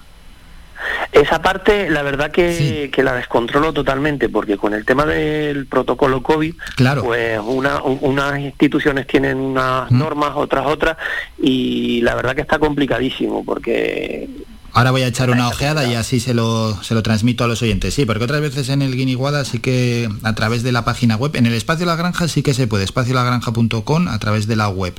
Voy Sí, ahora... Lo que pasa es que la granja, Sí. eh, yo creo que están agotadas. No sé si quedarán algunas por ahí, pero el primer pase se agotó a los tres días y, y este creo que estaba El de las 8. delicado también, sí. Sí, el sí, de las sí. ocho se agotó enseguida y este Claro, es que al final- cinco y media creo que algo queda. Con esto de las limitaciones de aforo, pues lo limita todo mucho. Sí, sí, sí. es una pena. Pero bueno, oye, es lo que hay. Tarek, y antes de despedirte, eh, trabajos que en los que estés ya trabajando o que tengas pendiente o te gustaría hacer. Bueno, ahora estamos con, con, bastante trabajo. Mira, tenemos un proyecto fantástico que es con el Ayuntamiento de Arona. Estamos haciendo un trabajo junto con el gran Antonio Tejera de la arqueología de allí de Arona. Hemos descubierto un marcador sorticial también allí en, en Arona y este año eh, se quiere dar a conocer. Y luego con la Fundación El Corrillo de La Palma estamos haciendo un trabajo muy interesante y precioso que fue un encargo de ellos, pero que al final me han dejado darle la forma un poco loca, así creativa, que es sobre los barquiformes de, de las Islas Canarias que presentamos este año, que es una, una exposición donde aparecen los, los, barcos hechos por los antiguos canarios, ya sean eh, los antiguos pobladores, los aborígenes, indígenas, como, como se quiera decir, o, mm, o no, porque es una, es una temática muy dudosa, pero al mismo tiempo se mezclan con dibujos encontrados en, en manuscritos del siglo XV, del siglo XVIII, sobre barcos. La temática de barcos, la verdad que es muy interesante y, la manera de enfocarlo que, que han tenido desde el Correo La Palma, pues también me lo parece, ¿no? Y es un trabajo precioso que llevamos realizando durante el año pasado y que, que, presentamos este año. De momento estamos ahí con más cosas en el asador, queremos hacer un trabajo sobre, la, sobre el mundo mágico religioso, que lo tenemos bastante trabajado también, un, un gran documental, y, en ello estamos, pero ahora mismo el caldero es huella, vamos a ver cómo, cómo se porta y la acogida que tiene, claro. Eso es, ya habrá tiempo para presentar otros tantos trabajos. Recordamos Huellas, manifestaciones rupestres de las Islas Canarias, del cineasta Tarek Ode. Tarek, como siempre, muchísimas gracias por estos minutos y enhorabuena por el gran trabajo que habéis hecho. Un saludo. Muchas gracias a ustedes y nada, aquí estamos para lo que haga falta. Un abrazo, cuídense. Síguenos en nuestras redes sociales. Estamos en Facebook, Twitter e Instagram. Búscanos como Radio Faicán FM y descubre todas nuestras novedades. Bueno, pues vamos a continuar en el programa. Mm, me ha dejado eso del guiniguada descolocado, lo de sacar las entradas solo por la mañana. Si es que tenemos que estar aquí, que no podemos. A ver ahora en el descanso de la publicidad, si me da tiempo a verlo. En la granja sí que se puede sacar a través de la página web. Bueno, que no nos vamos a liar, que hay que continuar con el programa, Álvaro, lo que vamos. Ahora hay que hablar, hacemos un descanso y a la vuelta del proyecto canario Barrios Orquestados conocer cómo surge este proyecto, cómo se quiere impulsar ¿no? la enseñanza musical en otros países, las campañas que se están haciendo y también eh, la realización, que ya está en marcha, de las terceras jornadas internacionales de metodología musical desde lo social, barrios orquestados. Un proyecto de aquí. Y vamos a hablar con una de sus cofundadoras, Laura Brito. Será la vuelta de la publicidad.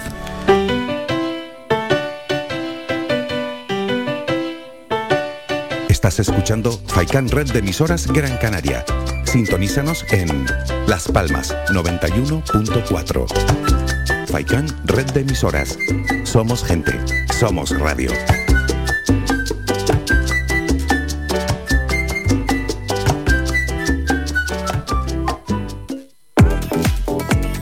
A cualquier hora y para cualquier problema, llegan los coches amarillos. Llega Desatascos Jumbo 928 230265. Desatascos domésticos industriales y de redes ayuntamientos. Vaciado de pozos, achique de agua, aljibes o por lluvias. Tratamiento de legionela. Trabajos en todo tipo de embarcaciones. 638 748 731. Limpiezas de choque y localización de arquetas ocultas. Más de 34 años sin descanso. 24 horas sin excepción. 928 230265. Pioneros en limpieza de estanques y redes heredades de agua. No contrate intermediarios. Llámenos directo y ahorre tiempo y dinero. 638 748 731. nada más. Restaurante Mi Niño abre sus puertas de lunes a viernes de las 7 de la mañana a 6 de la tarde. Le ofrecemos desayunos, menús variados caseros a precios asequibles. Disponemos además amplios salones para cualquier tipo de celebraciones. Infórmate o haga su reserva al 928 700602. Restaurante Mi Niño. Visítanos, estamos en la calle Los Peregrinos, Polino Industrial, El Goro Telde. Parking gratuito y fácil conexión con la autopista Gran Canaria 1. Te esperamos en el restaurante Mi Niño.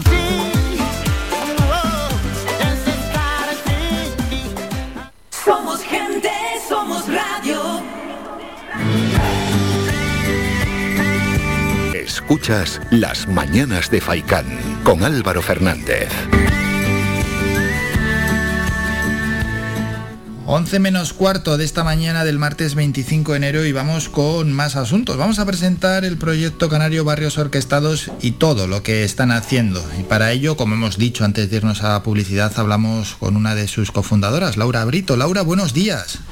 Hola, muy buenos días Álvaro, ¿qué tal? Bien, y deseando conocer, bueno, pues el trabajo, ¿no? Que se está haciendo con el proyecto Barrios Orquestados, que estáis promoviendo, entre otras cosas, la formación musical en Chile y en Honduras, con una campaña de crowdfunding. Y luego ya tenemos tiempo también para hablar de esas jornadas internacionales de metodología musical desde lo social Barrios Orquestados. Vamos primero con ese trabajo, ¿no? Que se está haciendo en, América, en, en Chile y en Honduras. ¿Cómo va todo? Pues mira, eh, empezamos en el 2018 eh, con un grupito de, pues en una escuela que estaba ahí ubicada en, en Honduras, estamos hablando de Tegucigalpa, y es verdad que fue tanta la, la- bueno, la motivación y, y el interés que tuvieron todas las personas que allí trabajaban y todos los niños, que llevamos ya pues creo que cuatro años en Honduras y llevamos dos años en, en Chile, o tres años en Chile. Em, sinceramente, si te contara cómo empezamos en Honduras, la historia es bien sencilla y es que nos llamaron porque querían que, que empezáramos allí en, en alguna de las escuelas y dijimos que sí. Viajó el primer año un grupo de siete personas, el segundo un grupo de 11 personas desde aquí de Gran Canaria y de, y de Tenerife, compañeros de aquí del proyecto Barrio Orquestado, y abrimos en, en dos escuelas allá. Sí es verdad que a Chile no hemos viajado, no hemos tenido la oportunidad, queremos, queremos viajar este año para, para conocer a los 14 alumnos que están allí ya tocando algún instrumento, pero bueno, todo se verá, también la situación del COVID es la que es, así que esperemos que podamos viajar. Ojalá, ojalá. Por tanto, os llaman desde allí, ¿no? Desde, desde estos Claro. países se ponen en contacto con ustedes. Sí, se pone en contacto con nosotros. Hay una la, situación de Honduras es a través de la Asociación Canarias con Honduras y la Asociación Fundación ACOE, que trabaja allí desde hace muchísimos años con, con- el padre Patricio La Rosa y nos llama para porque está interesado. Él su madre es de, Gra- es de Gran Canaria y bueno conoce el proyecto y estaba interesado en que empezáramos en Honduras y así lo hicimos. Y la situación de Chile fue diferente porque partió de la iniciativa de una violinista, profesora y violinista que se llama Graciela y ella viajó el primer año de, de las jornadas internacionales de, de la metodología de barrios orquestados, que fue en el 2019, y fue ahí cuando ella quiso empezar el proyecto sin, sin ninguna duda en Chile. Bueno, y la evolución desde el inicio, desde que os llaman, desde que empezáis a trabajar hasta nuestros días, ¿cómo ha sido? ¿Ha sido positiva? Ha sido muy positiva, sí es verdad que mm, son países don- que requieren mucha atención, que requieren también mucho compromiso. Estamos hablando de que nosotros aquí con naturalidad, ¿verdad? Conseguimos un trabajo y ese trabajo tenemos derecho a un, a un sueldo. La situación en Honduras y en Chile es bien diferente, sobre todo en Honduras. Estamos hablando de una situación bastante precaria y conocimos al final lo que es la, verdadera pobreza, ¿vale? La pobreza económica y la pobreza cultural, que es la, la más importante. Entonces sí es verdad que... mm, yo, a mí me vale con que sigamos, a mí me vale con que en Honduras hayan 164 niños que se están favoreciendo del proyecto Barrio Orquestado y que en Chile, que lleva menos tiempo y que además están ubicados en un pueblo que está muy alejado de la capital, estemos hablando pues de 14 niños. Simplemente ya es favorable, ¿verdad? Y ya es positivo que, que después de tantos años sigan a pie de, de trabajo. Hombre, muy, muy favorable y además eh, focalizar, intentar trabajar con un grupo reducido, pues siempre es positivo, no intentar abarcar demasiado o, o trabajar con un número amplio de personas y al final no cubrir todas esas necesidades, solo cubrir determinados aspectos de esas personas. Es mejor un, un grupo reducido, intentar hacer un trabajo, un trabajo grande con esas personas. Efectivamente, es que tienes toda la razón. Cuando nosotros comenzamos en Gran Canaria, hace, bueno, hace ya 10 años, el 9 de abril hacemos 10 años, el 9 de abril del 2012, eh, comenzamos en el barrio de Tamaraceite y comenzamos con 12 instrumentos. Esos 12 instrumentos lo que hacíamos era repartirlos. Entonces podíamos tener unos 24 alumnos. De 24 alumnos ahora estamos hablando de que aproximadamente en Gran Canaria hay unos 600 beneficiarios. Estamos hablando ya que abarcamos una- unos 10 barrios, aunque estamos en unas 6 sedes, pero, pero claro, los años también te dan ¿no? la oportunidad y el crecimiento del personal. En este caso Chile está contando ahora mismo solo con Graciela y con su, con su mamá y con dos profesores más y pueden abarcar lo que pueden abarcar y, y- y por ahora es mejor así que, que intentar abarcar demasiado y al final hacerlo bien, ¿verdad? Eso De es. manera natural se va, se va eh, proyectando. Sí, sí. Bueno, 10 añitos ya, ¿eh? Barrios orquestados, 10 años, una década, el tiempo pasa muy rápido, pero cuando uno mira y echa la vista hacia atrás ve que ha conseguido cosas. Sí, eh, mi padre y yo fundamos este proyecto efectivamente hace 10 años y claro, mucha gente nos pregunta, ¿verdad?, cómo seguimos aquí, porque el camino ha sido súper, súper satisfactorio. Estamos hablando de que un proyecto social de esta índole solo te, te da cosas positivas, pero es verdad que el trayecto ha sido difícil, ha sido, ha, sido como un poquito cuesta arriba, ¿verdad? Entonces a veces cuando me pongo a mirar, ¿no? Hacia atrás, como, como me imagino como una jirafa, ¿no? Como con un cuello muy largo y que pudiese verlo todo desde arriba, ¿no? a veces cuesta, a veces cuesta, porque estamos viviendo tan día a día, ¿no? Año por año y mes por mes, que nos cuesta ver todo lo que hemos logrado, pero si hacemos un, corto recorrido, es muy, muy, muy importante lo que hemos hecho en el archipiélago canario, muy importante. Sí, ¿y cuáles son algunas de esas dificultades que comentas, Laura? Pues mira, la primera, eh, la cuestión eh, financiera. Nosotros nos financiamos de manera mixta, es decir, que tenemos un porcentaje de ayudas privadas y un porcentaje de ayudas públicas y a veces hacer el croquis para que todo ese dinero esté eh, bien establecido y que todos los profesores y profesoras puedan tener su, su nómina, ¿verdad? Su sueldo digno a final de mes, pues a veces estas ayudas no, no entran, tardan un poco más y bueno, a veces nos encontramos en situaciones en las que estamos un mes, dos meses esperando a que ese dinero entre. No dejamos de hacer nuestro trabajo porque sabemos a lo que nos enfrentamos, pero es verdad que económicamente a veces eh, estamos hablando además de mucho dinero. Si quieres saber cuánto dinero invertimos, entren en nuestra página web, que está el plan de transparencia. Yo ahora mismo no te, no te sabría decir, pero, pero sí es verdad que hacer un croquis con todo ese dinero es, difícil, ¿vale? Es difícil, pero, pero conseguible, ¿vale? Estamos en, ahí. Y después yo creo que otra de las dificultades con las que nos encontramos muchas veces es que estamos abarcando mucho y este año sí es verdad que hemos crecido en profesionales, pero siempre, siempre nos ha dado la sensación de que somos muy pocos, ¿verdad? Siempre nos da la sensación de que somos muy pocos. Entonces estamos todos los profesores trabajando prácticamente a jornada completa porque es lo que lo único que podemos que podemos hacer. Y, bueno, laboralmente a veces estamos hablando de que damos clases en grupo, que tenemos reuniones, conciertos, entrevistas y demás. Y a veces, pues bueno, puede llegar a ser un poquito agotador. Pero es verdad que mm, el otro día me preguntaban que por qué seguía en Barrio Orquestado y yo siempre hablo del amor y, de lo que ha conseguido la herramienta de la música en, ese sentido. Claro, y bueno, y que al final, quieras o no, junto con José Brito, que es tu padre, habéis creado esta, es como una criatura, es algo, es algo de ustedes también. Eso, totalmente. Que lo habéis visto desarrollarse, evolucionar, crecer, que habéis sufrido con él. Sí, sí, sí, fue un, un experimento en toda, vamos, en toda regla, empezamos en el 2012 y pensábamos que nos íbamos a quedar tres meses en el barrio de Tamaracete y que cada uno después iba a ir a su casa, ¿no? Y, al final después la situación se, no sé, se dio para, para, seguir creciendo. Eh, yo creo que estamos creando una nueva sociedad. Yo confío plenamente en que todos los alumnos y las alumnas que han pasado por el proyecto Barrios Orquestados saben lo que es la palabra compromiso, saben lo que es la palabra amor, saben lo que es la palabra empatía y educamos a través de esas cosas y eso a veces falta, por supuesto que falta, porque no hay tiempo, ¿vale? Porque no hay tiempo. Sí, sí, sí, no, no, son conceptos muy importantes en estos tiempos, vamos. Sí, sí, y, más en estos tiempos, ¿verdad? Es como que cada vez va saliendo, las noticias nos, nos permiten estar al día de todas las realidades que van pasando en otros sitios, ya sea en Honduras, sea en Afganistán, sea en Pakistán, sea en donde sea, en Siria, y, o en Gran Canaria, o, en, o en Lanzarote cuando llegan las pateras, y nosotros intentamos educar en que la realidad en la que nosotros estamos viviendo es la suerte, ¿vale? La suerte nos ha tocado esto, pero el educarles a ellos para que comprendan que hay otras realidades me parece sumamente importante.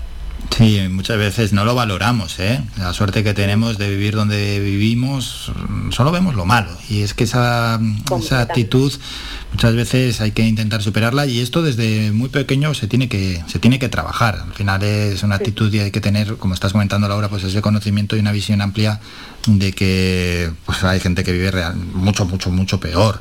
Y lo vemos a diario, es verdad. Sí, sí, sí, completamente cierto. Antes me preguntabas por, seguro que vamos a hablar más adelante sobre las, las jornadas hmm. de metodología que estamos haciendo este año y precisamente ayer eh, hablábamos de, una de las partes de nuestra metodología. Nosotros damos siempre clases en grupo, pero además de dar clases en grupo y darles un instrumento a, cada uno de manera gratuita, si alguien no lo sabe, eh, es verdad que nuestra metodología se basa en temas transversales.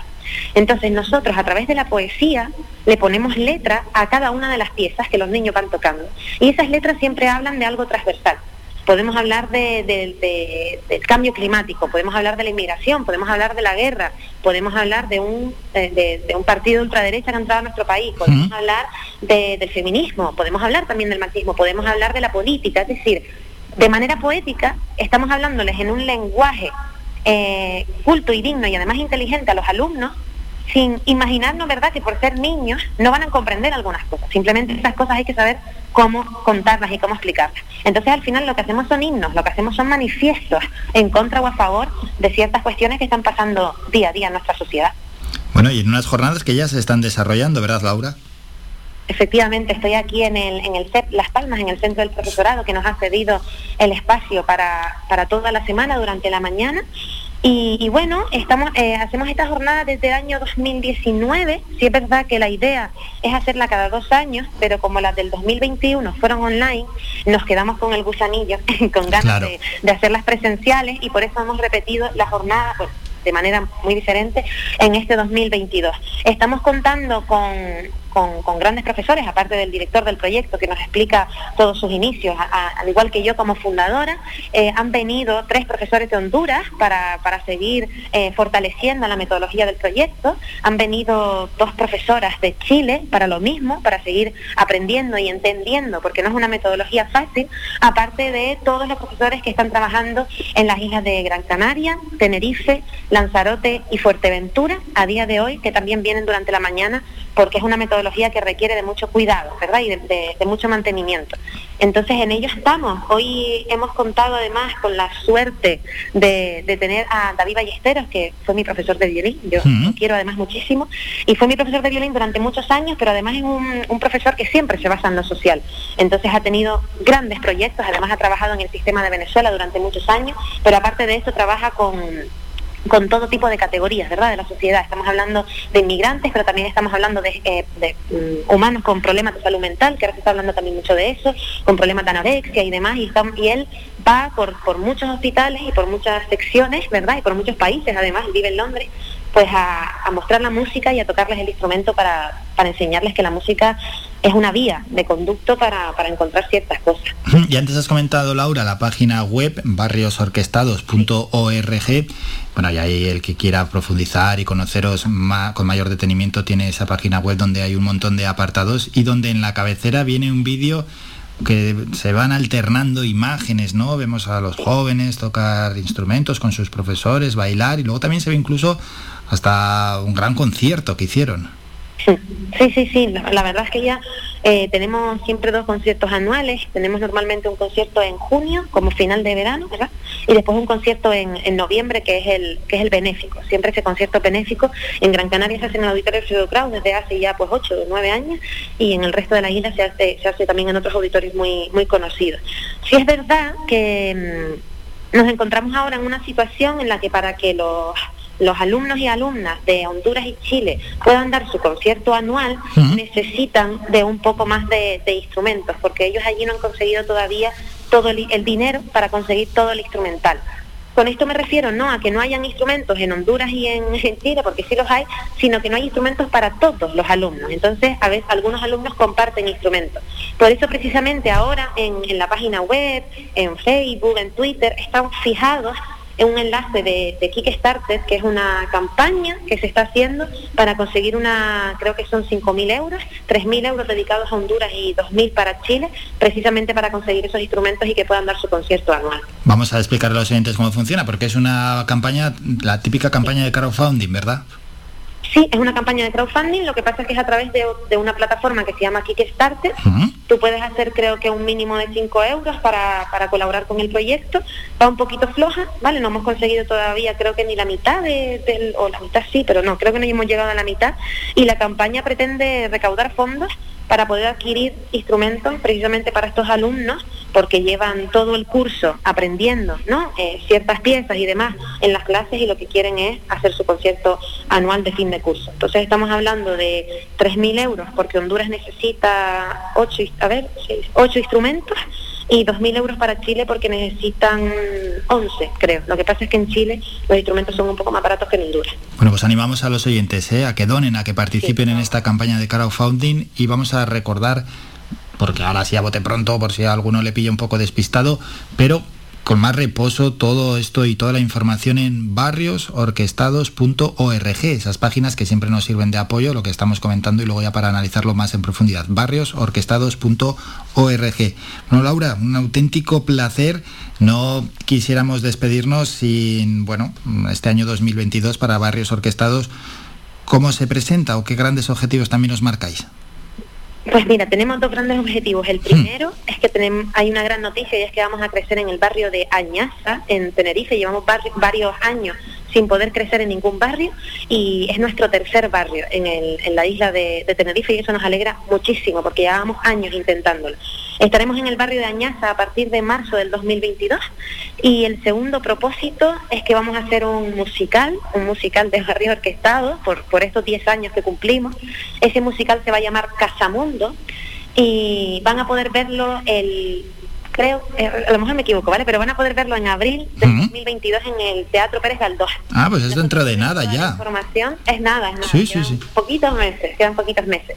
Y aparte de esto, vamos, el 9 de abril, que cumplimos 10 años, haremos un, un evento importante, no te puedo decir todavía dónde, porque creo que no lo hemos cerrado, pero intentaremos invitar a, todas las personas que han sido importantes durante estos 10 años, además abrirlo al público, y vamos a proyectar un documental que se está todavía haciendo de nuestra experiencia el año pasado en Suiza, porque tocamos en el Victoria Hall con un grupo de alumnos de barrios que está.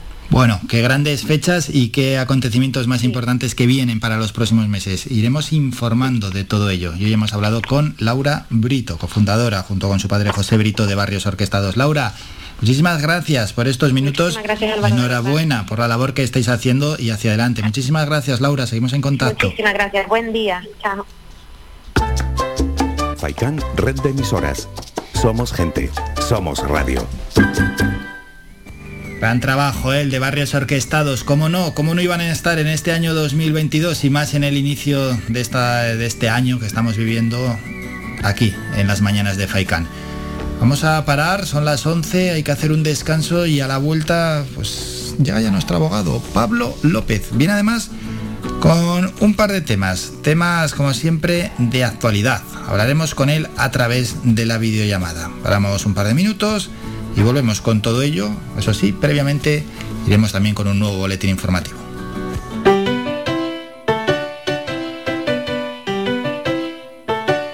Estás escuchando Faikan Red de Emisoras Gran Canaria.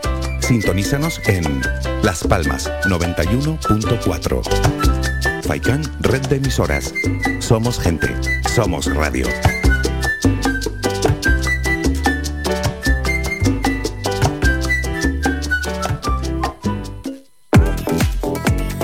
A cualquier hora y para cualquier problema, llegan los coches amarillos. Llega Desatascos Jumbo 928 230265. Desatascos domésticos industriales y de redes ayuntamientos. Vaciado de pozos, achique de agua, aljibes o por lluvias. Tratamiento de legionela. Trabajos en todo tipo de embarcaciones. 638 748 731. Limpiezas de choque y localización de arquetas ocultas. Más de 34 años sin descanso. 24 horas sin excepción. 928 230265. Pioneros en limpieza de estanques y redes heredades de agua. No contrate intermediarios. Llámenos directo y ahorre tiempo y dinero. 638 748 731.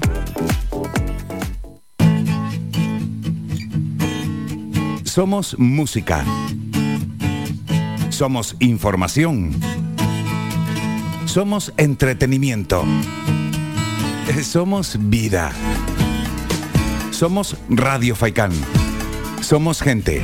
Somos radio. Más de 30 años en continua emisión, amplia cobertura en las islas de Gran Canaria, Lanzarote y Fuerteventura y más de 300.000 oyentes mensuales nos convierten en la opción ideal para publicitar tu negocio. Aprovecha nuestros descuentos e infórmate sin compromiso en el 928 70 75 25. 928 70 75 25. Faikan Red de Emisoras. Somos gente. Somos radio.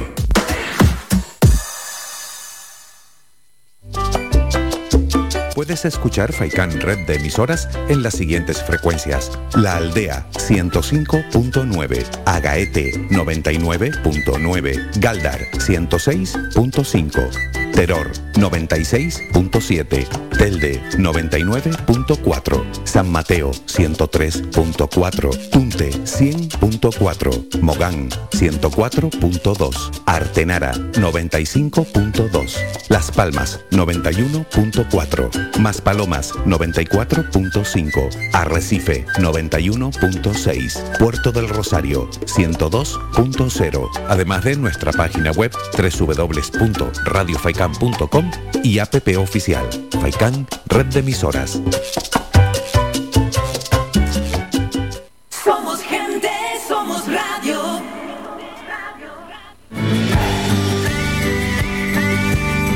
Escuchas Las Mañanas de Faikán con Álvaro Fernández.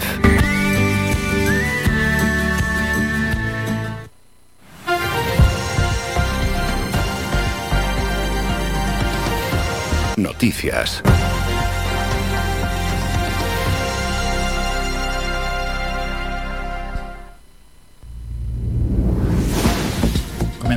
Tres pateras. Con 132 personas a bordo han llegado en las últimas horas a las islas de Canarias, según ha informado el Centro Coordinador de Emergencias y Seguridad del 112 Canario. En concreto, Salvamento Marítimo ha rescatado dos de estas embarcaciones trasladando a sus ocupantes a Gran Canaria y Lanzarote, mientras la tercera patera llegó por sus propios medios a La Graciosa. Entre las 132 personas que han llegado en las últimas horas, 103 eran varones, 23 eran mujeres y 6 menores. Fueron atendidos por personal del Servicio de Urgencias Canario y de Cruz Roja en los muelles correspondientes, estando todos en buen estado general. Datos de la pandemia, las islas han registrado 5 muertes en las últimas 24 horas por coronavirus. En concreto, los fallecidos son personas de entre 50 y 97 años, 3 mujeres y 2 varones. Por islas, dos muertes se contabilizaron en Tenerife, dos en Gran Canaria y uno en La Palma, presentando todos patologías previas y se encontraban en ingreso hospitalario. En cuanto a los nuevos casos, el archipiélago ha notificado ayer 1.109 contagios. 97.500 se encuentran activos, 91 personas están en UCI, ha subido en 5 la ocupación y 620 permanecen hospitalizadas, 21 más desde la última notificación y el resto se encuentra en sus domicilios. De estos 1.109 nuevos contagios, 664 fueron en Gran Canaria, 284 en Tenerife, 87 en Lanzarote, 45 en Fuerteventura, 16 en El Hierro, 9 en La Palma y 5 en La Gomera.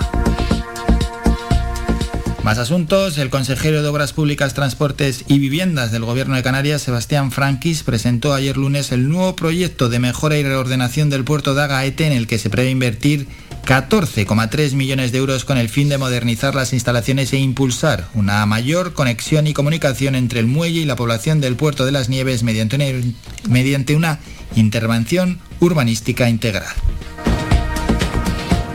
Y dos apuntes locales. La iglesia de Santa María de Guía acoge el próximo sábado 29 de enero la apertura del 27 Encuentro Internacional de Guitarra Clásica Ciudad de Guía.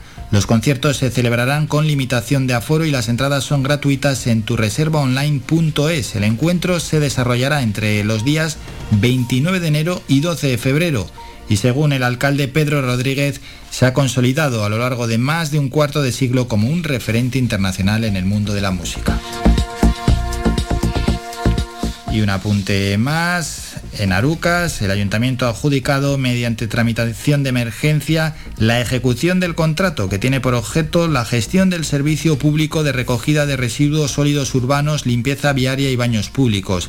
La limpieza de plazas y eventos y recogida en seres, RAES y trastos en el término municipal de Arucas. Lo ha hecho con una duración de seis meses, plazo que cautelarmente se ha previsto para la tramitación de la licitación y adjudicación del nuevo contrato. Terminamos con la información más cercana. Faikan, red de emisoras. Somos gente, somos radio. La voz del derecho.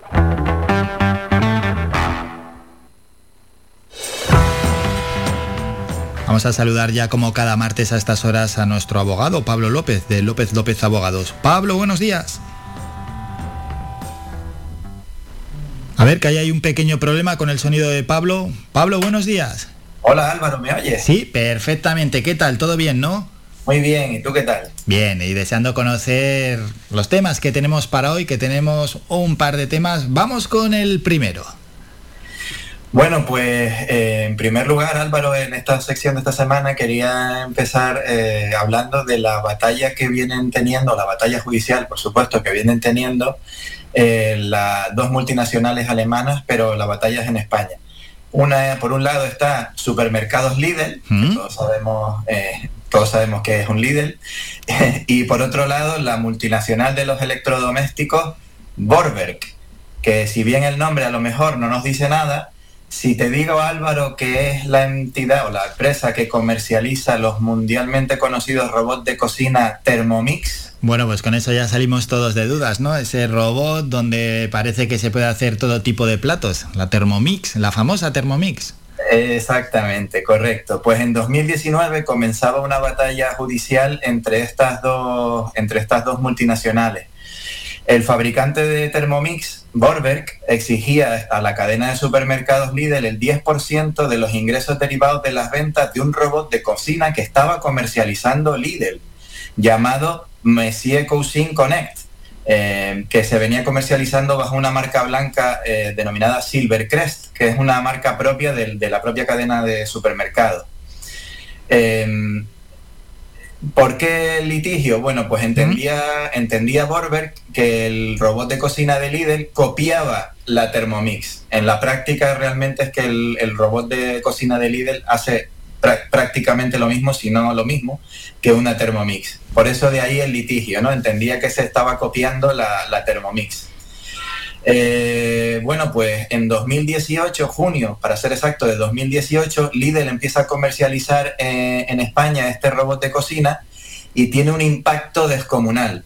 O sea, llegan a vivirse escenas de largas colas en las puertas de, los supermercados para poder adquirir este robot de cocina. Claro, es verdad. Si, si anda perdido algún oyente, la Thermomix tiene un precio bueno, un precio importante y claro, lo que sacó Lidl, su robot era muchísimo más barato. ¿Y qué más queremos la gente? Bueno, se hace lo mismo que la Thermomix y todos como locos, a por ello. Sí, exactamente. Eh, las existencias de este robot en Lidl se agotaban en cuestión de horas era increíble y la, y la razón era lo que tú dices, su precio era de 360 euros. Que uno puede decir, caramba, 360 euros es dinero, pero claro, si lo comparamos con las casi tres veces más que costaba una Thermomix o que cuesta una Thermomix, que está en torno a los 1.000 euros, pues empezamos a entender por qué el éxito de, de este producto que estaba comercializando Líder. Pues bien, como he dicho, la batalla judicial comienza en 2019 y hace justo un año, en enero de 2021, el juzgado de lo mercantil número 5 de Barcelona condenó a Lidl por comercializar este robot de cocina al considerar que el mismo infringía los derechos de patente de la Thermomix, imponiendo a Lidl además la condena a indemnizar a Borber por ser el creador de la máquina y a retirar del mercado todos los robots de cocina. Sin embargo, Lidl no se aquietó a la sentencia y la recurrió ante la Audiencia Provincial de Barcelona. Y ahora, giro inesperado, en una sentencia dictada el 13 de enero de este año 2022, eh, la audiencia considera que la patente de Borberg, sobre la que se fundamentaba la primera sentencia eh, para imputarle esa infracción de los derechos a Lidl, entiende que la patente de Borberg es nula por diferentes motivos y que por tanto Lidl puede, podrá seguir comercializando su aclamado robot de cocina Messier Consigne Connect. Y claro, y al ser nula esa patente, pueden surgir nuevas marcas también que hagan algo parecido. Exactamente. Bueno, no, nos extrañaría nada que empiecen a aflorar otra, o otras empresas de electrodomésticos empiecen a crear sus propios robots de cocina. Si no lo han hecho ya, yo la verdad que no estoy muy puesto en esa materia, pero si no lo han hecho ya, pues empezarán a, aflorar robots muy parecidos, a, si no iguales a la Thermomix. Eh, los magistrados de la audiencia mm, que han conocido del recurso de líder consideran, como acabo de decir, que, que, la patente de Borberg en la que se fundamentaba para imponerle la infracción de los derechos es nula por distintas razones técnicas y que no quiero entrar ahora para no aburrir a los oyentes, pero es que además, y lo destacable de la sentencia es que además los propios magistrados sostienen que aun en el caso de que la patente fuera válida, aún así seguiría sin existir infracción alguna por parte del líder respecto de la patente de Borber.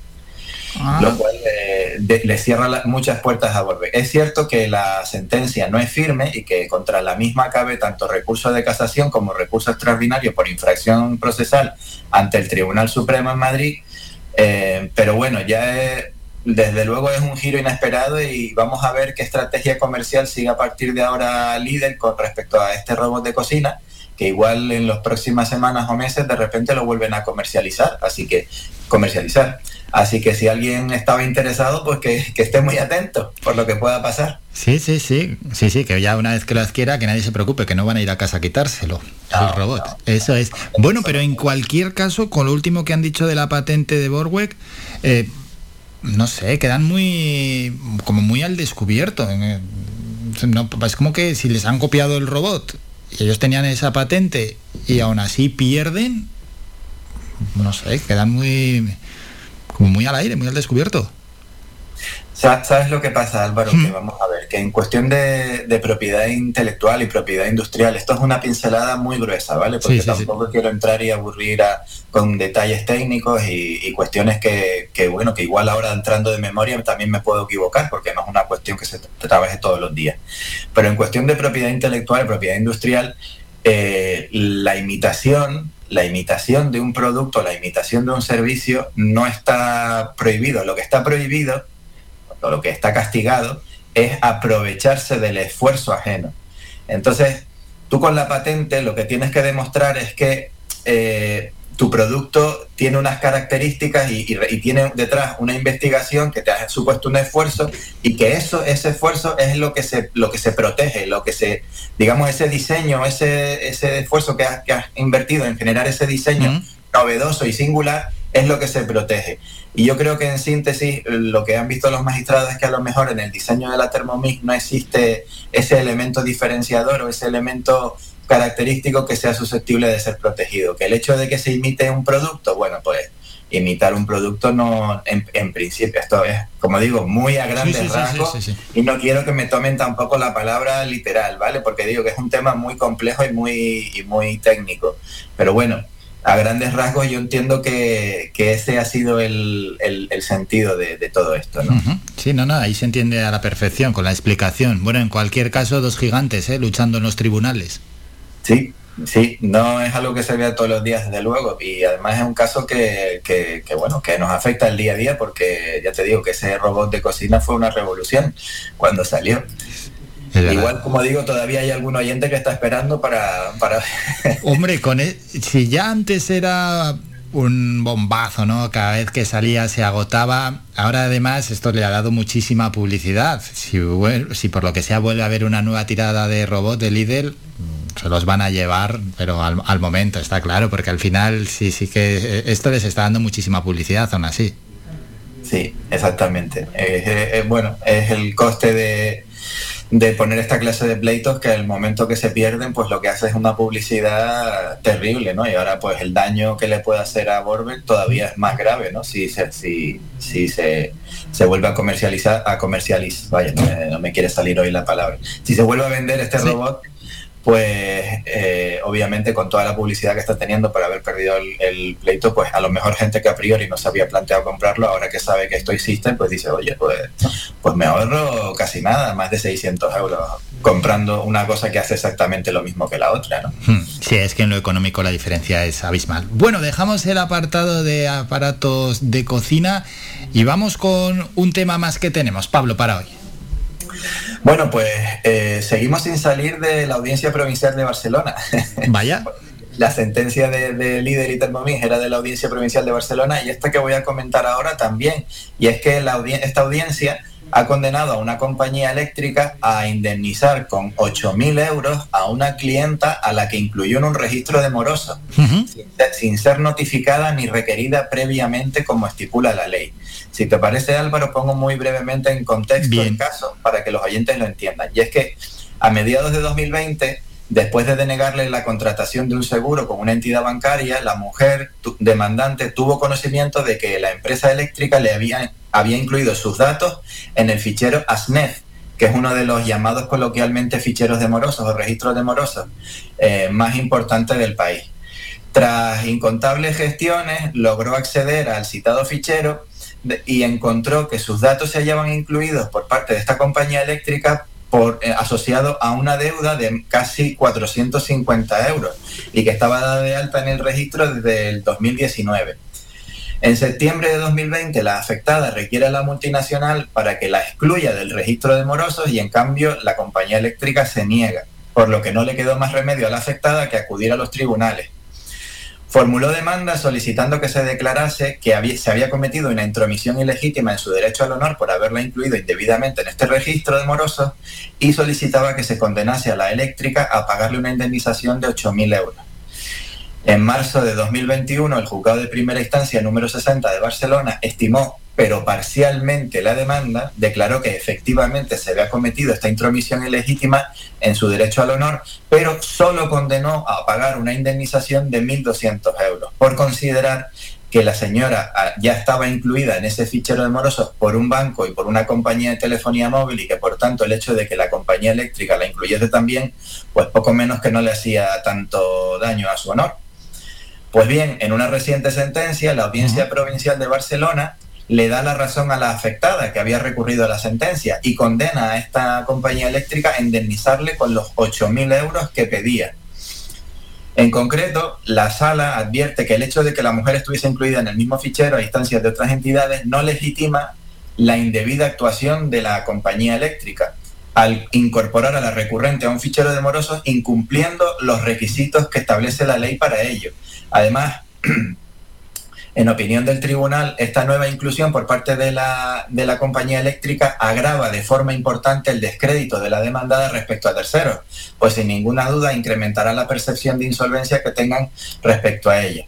Por consiguiente, teniendo en cuenta que la mujer estuvo incluida en el fichero durante prácticamente un año y que durante ese periodo se hicieron hasta siete consultas al fichero por cuatro entidades diferentes, junto al hecho de que resulta improcedente legitimar la actuación llevada a cabo mm, frecuentemente por grandes compañías a modo de presión, es- no sé si te suena Álvaro, pero es, es muy habitual que, que grandes compañías de teléfono, de electricidad o bancos te incluyan en ficheros para presionarte para que pagues la deuda. Sí, sí, muchas deudas que a veces es un poco injusta, ¿no? Y bueno, con esta es la amenaza, claro. Exactamente. Y, y aquí está la clave de la sentencia, la imposibilidad de establecer una indemnización simbólica, dice la sentencia. Pues ello, pues no persuadiría a las mismas de la realización de tales prácticas indebidas. Es lo, todas estas razones en conjunto es la que lleva a la audiencia provincial de Barcelona a revocar la sentencia de primera instancia, entendiendo adecuada la indemnización solicitada en la demanda de 8.000 euros. Y es que esta sentencia creo que introduce un punto de- importante y puede ser un punto de inflexión eh, para futuras reclamaciones de este tipo, y es que habla de la imposibilidad de establecer una indemnización simbólica. ¿Por qué? Porque si se establece una, una indemnización irrisoria, una indemnización pequeña o simbólica, pues a las compañías de este, a las estas multinacionales les va a dar igual pagar esta indemnización y seguir haciendo esta práctica ilegítima. ¿Vale? Porque serán muchos de sus clientes o muchos afectados a los que incluyan en el registro. Y si uno reclama o dos reclaman y les paga una indemnización pequeña, bueno, pues me sale a cuenta seguir haciendo esta, esta conducta. Y lo que dice la sentencia es que esto no se puede tolerar y que las indemnizaciones no pueden ser meramente simbólicas. Está claro, está claro esa explicación porque por tanto le beneficiaría, le compensaría en este caso a esas compañías. Bueno, el registro de morosos ¿eh? que ha salido en el programa. Pues sí, yo creo que es algo que había que contar porque yo creo que eh, afecta a más personas de, la- de las que pensamos. Por aquí ya te digo que vienen bastantes personas con este tipo de problemas y muchas veces la inmensa mayoría son inclusiones en ficheros de forma indebida, incumpliendo los requisitos que establece la ley para hacerlo. Por tanto, si hay algún oyente que esté afectado y, y- y- este es su caso, pues le, le recomendamos que no deje de reclamar, que no deje de, de- de- de presentar la correspondiente reclamación, pues a lo mejor como a esta persona, pues le reconocen una sustanciosa indemnización. Que reclame, que reclame. Pablo, como siempre, un enorme placer aquí en La Voz del Derecho. Pablo López, de López López Abogados. Pablo, muchísimas gracias por traernos estos temas, por explicarlos tan bien y con tanto detenimiento y con tanta claridad. Nos vamos a citar ya para el próximo martes. Que pases una gran semana. Igualmente Álvaro, hasta el martes que viene. Somos la mejor información, música y entretenimiento. Las mañanas de Faikán. Placer escuchar a Pablo López. Hacemos un descanso, vámonos a publicidad y a la vuelta regresamos con el cierre, es decir, esas noticias de ultimísima hora de agencias, tanto en el ámbito local como en el ámbito general, y después con los principales medios, en este caso son medios escritos, pero los leemos en formato digital.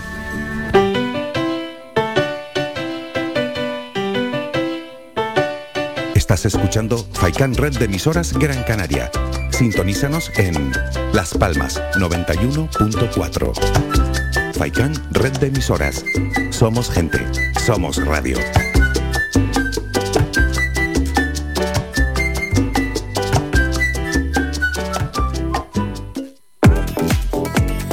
A cualquier hora y para cualquier problema, Llegan los coches amarillos. Llega Desatascos Jumbo 928 230265. Desatascos domésticos industriales y de redes ayuntamientos. Vaciado de pozos, achique de agua, aljibes o por lluvias. Tratamiento de legionela. Trabajos en todo tipo de embarcaciones. 638 748 731. Limpiezas de choque y localización de arquetas ocultas. Más de 34 años años sin descanso, 24 horas sin excepción. 928 230265. Pioneros en limpieza de estanques y redes heredades de agua. No contrate intermediarios. Llámenos directo y ahorre tiempo y dinero. 638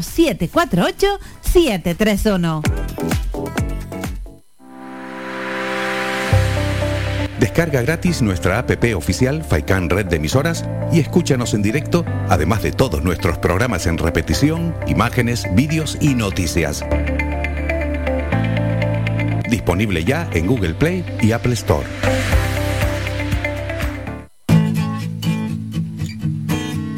Somos música. Somos información. Somos entretenimiento. Somos vida. Somos Radio Faikán. Somos gente. Somos radio. Somos gente, somos radio.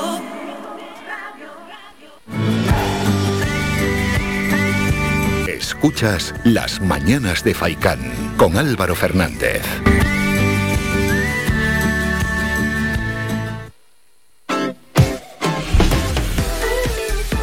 En los últimos minutos del programa llega el cierre. Vamos con las noticias más cercanas de agencias. Las pernotaciones hoteleras en Canarias suben un 50% en 2021.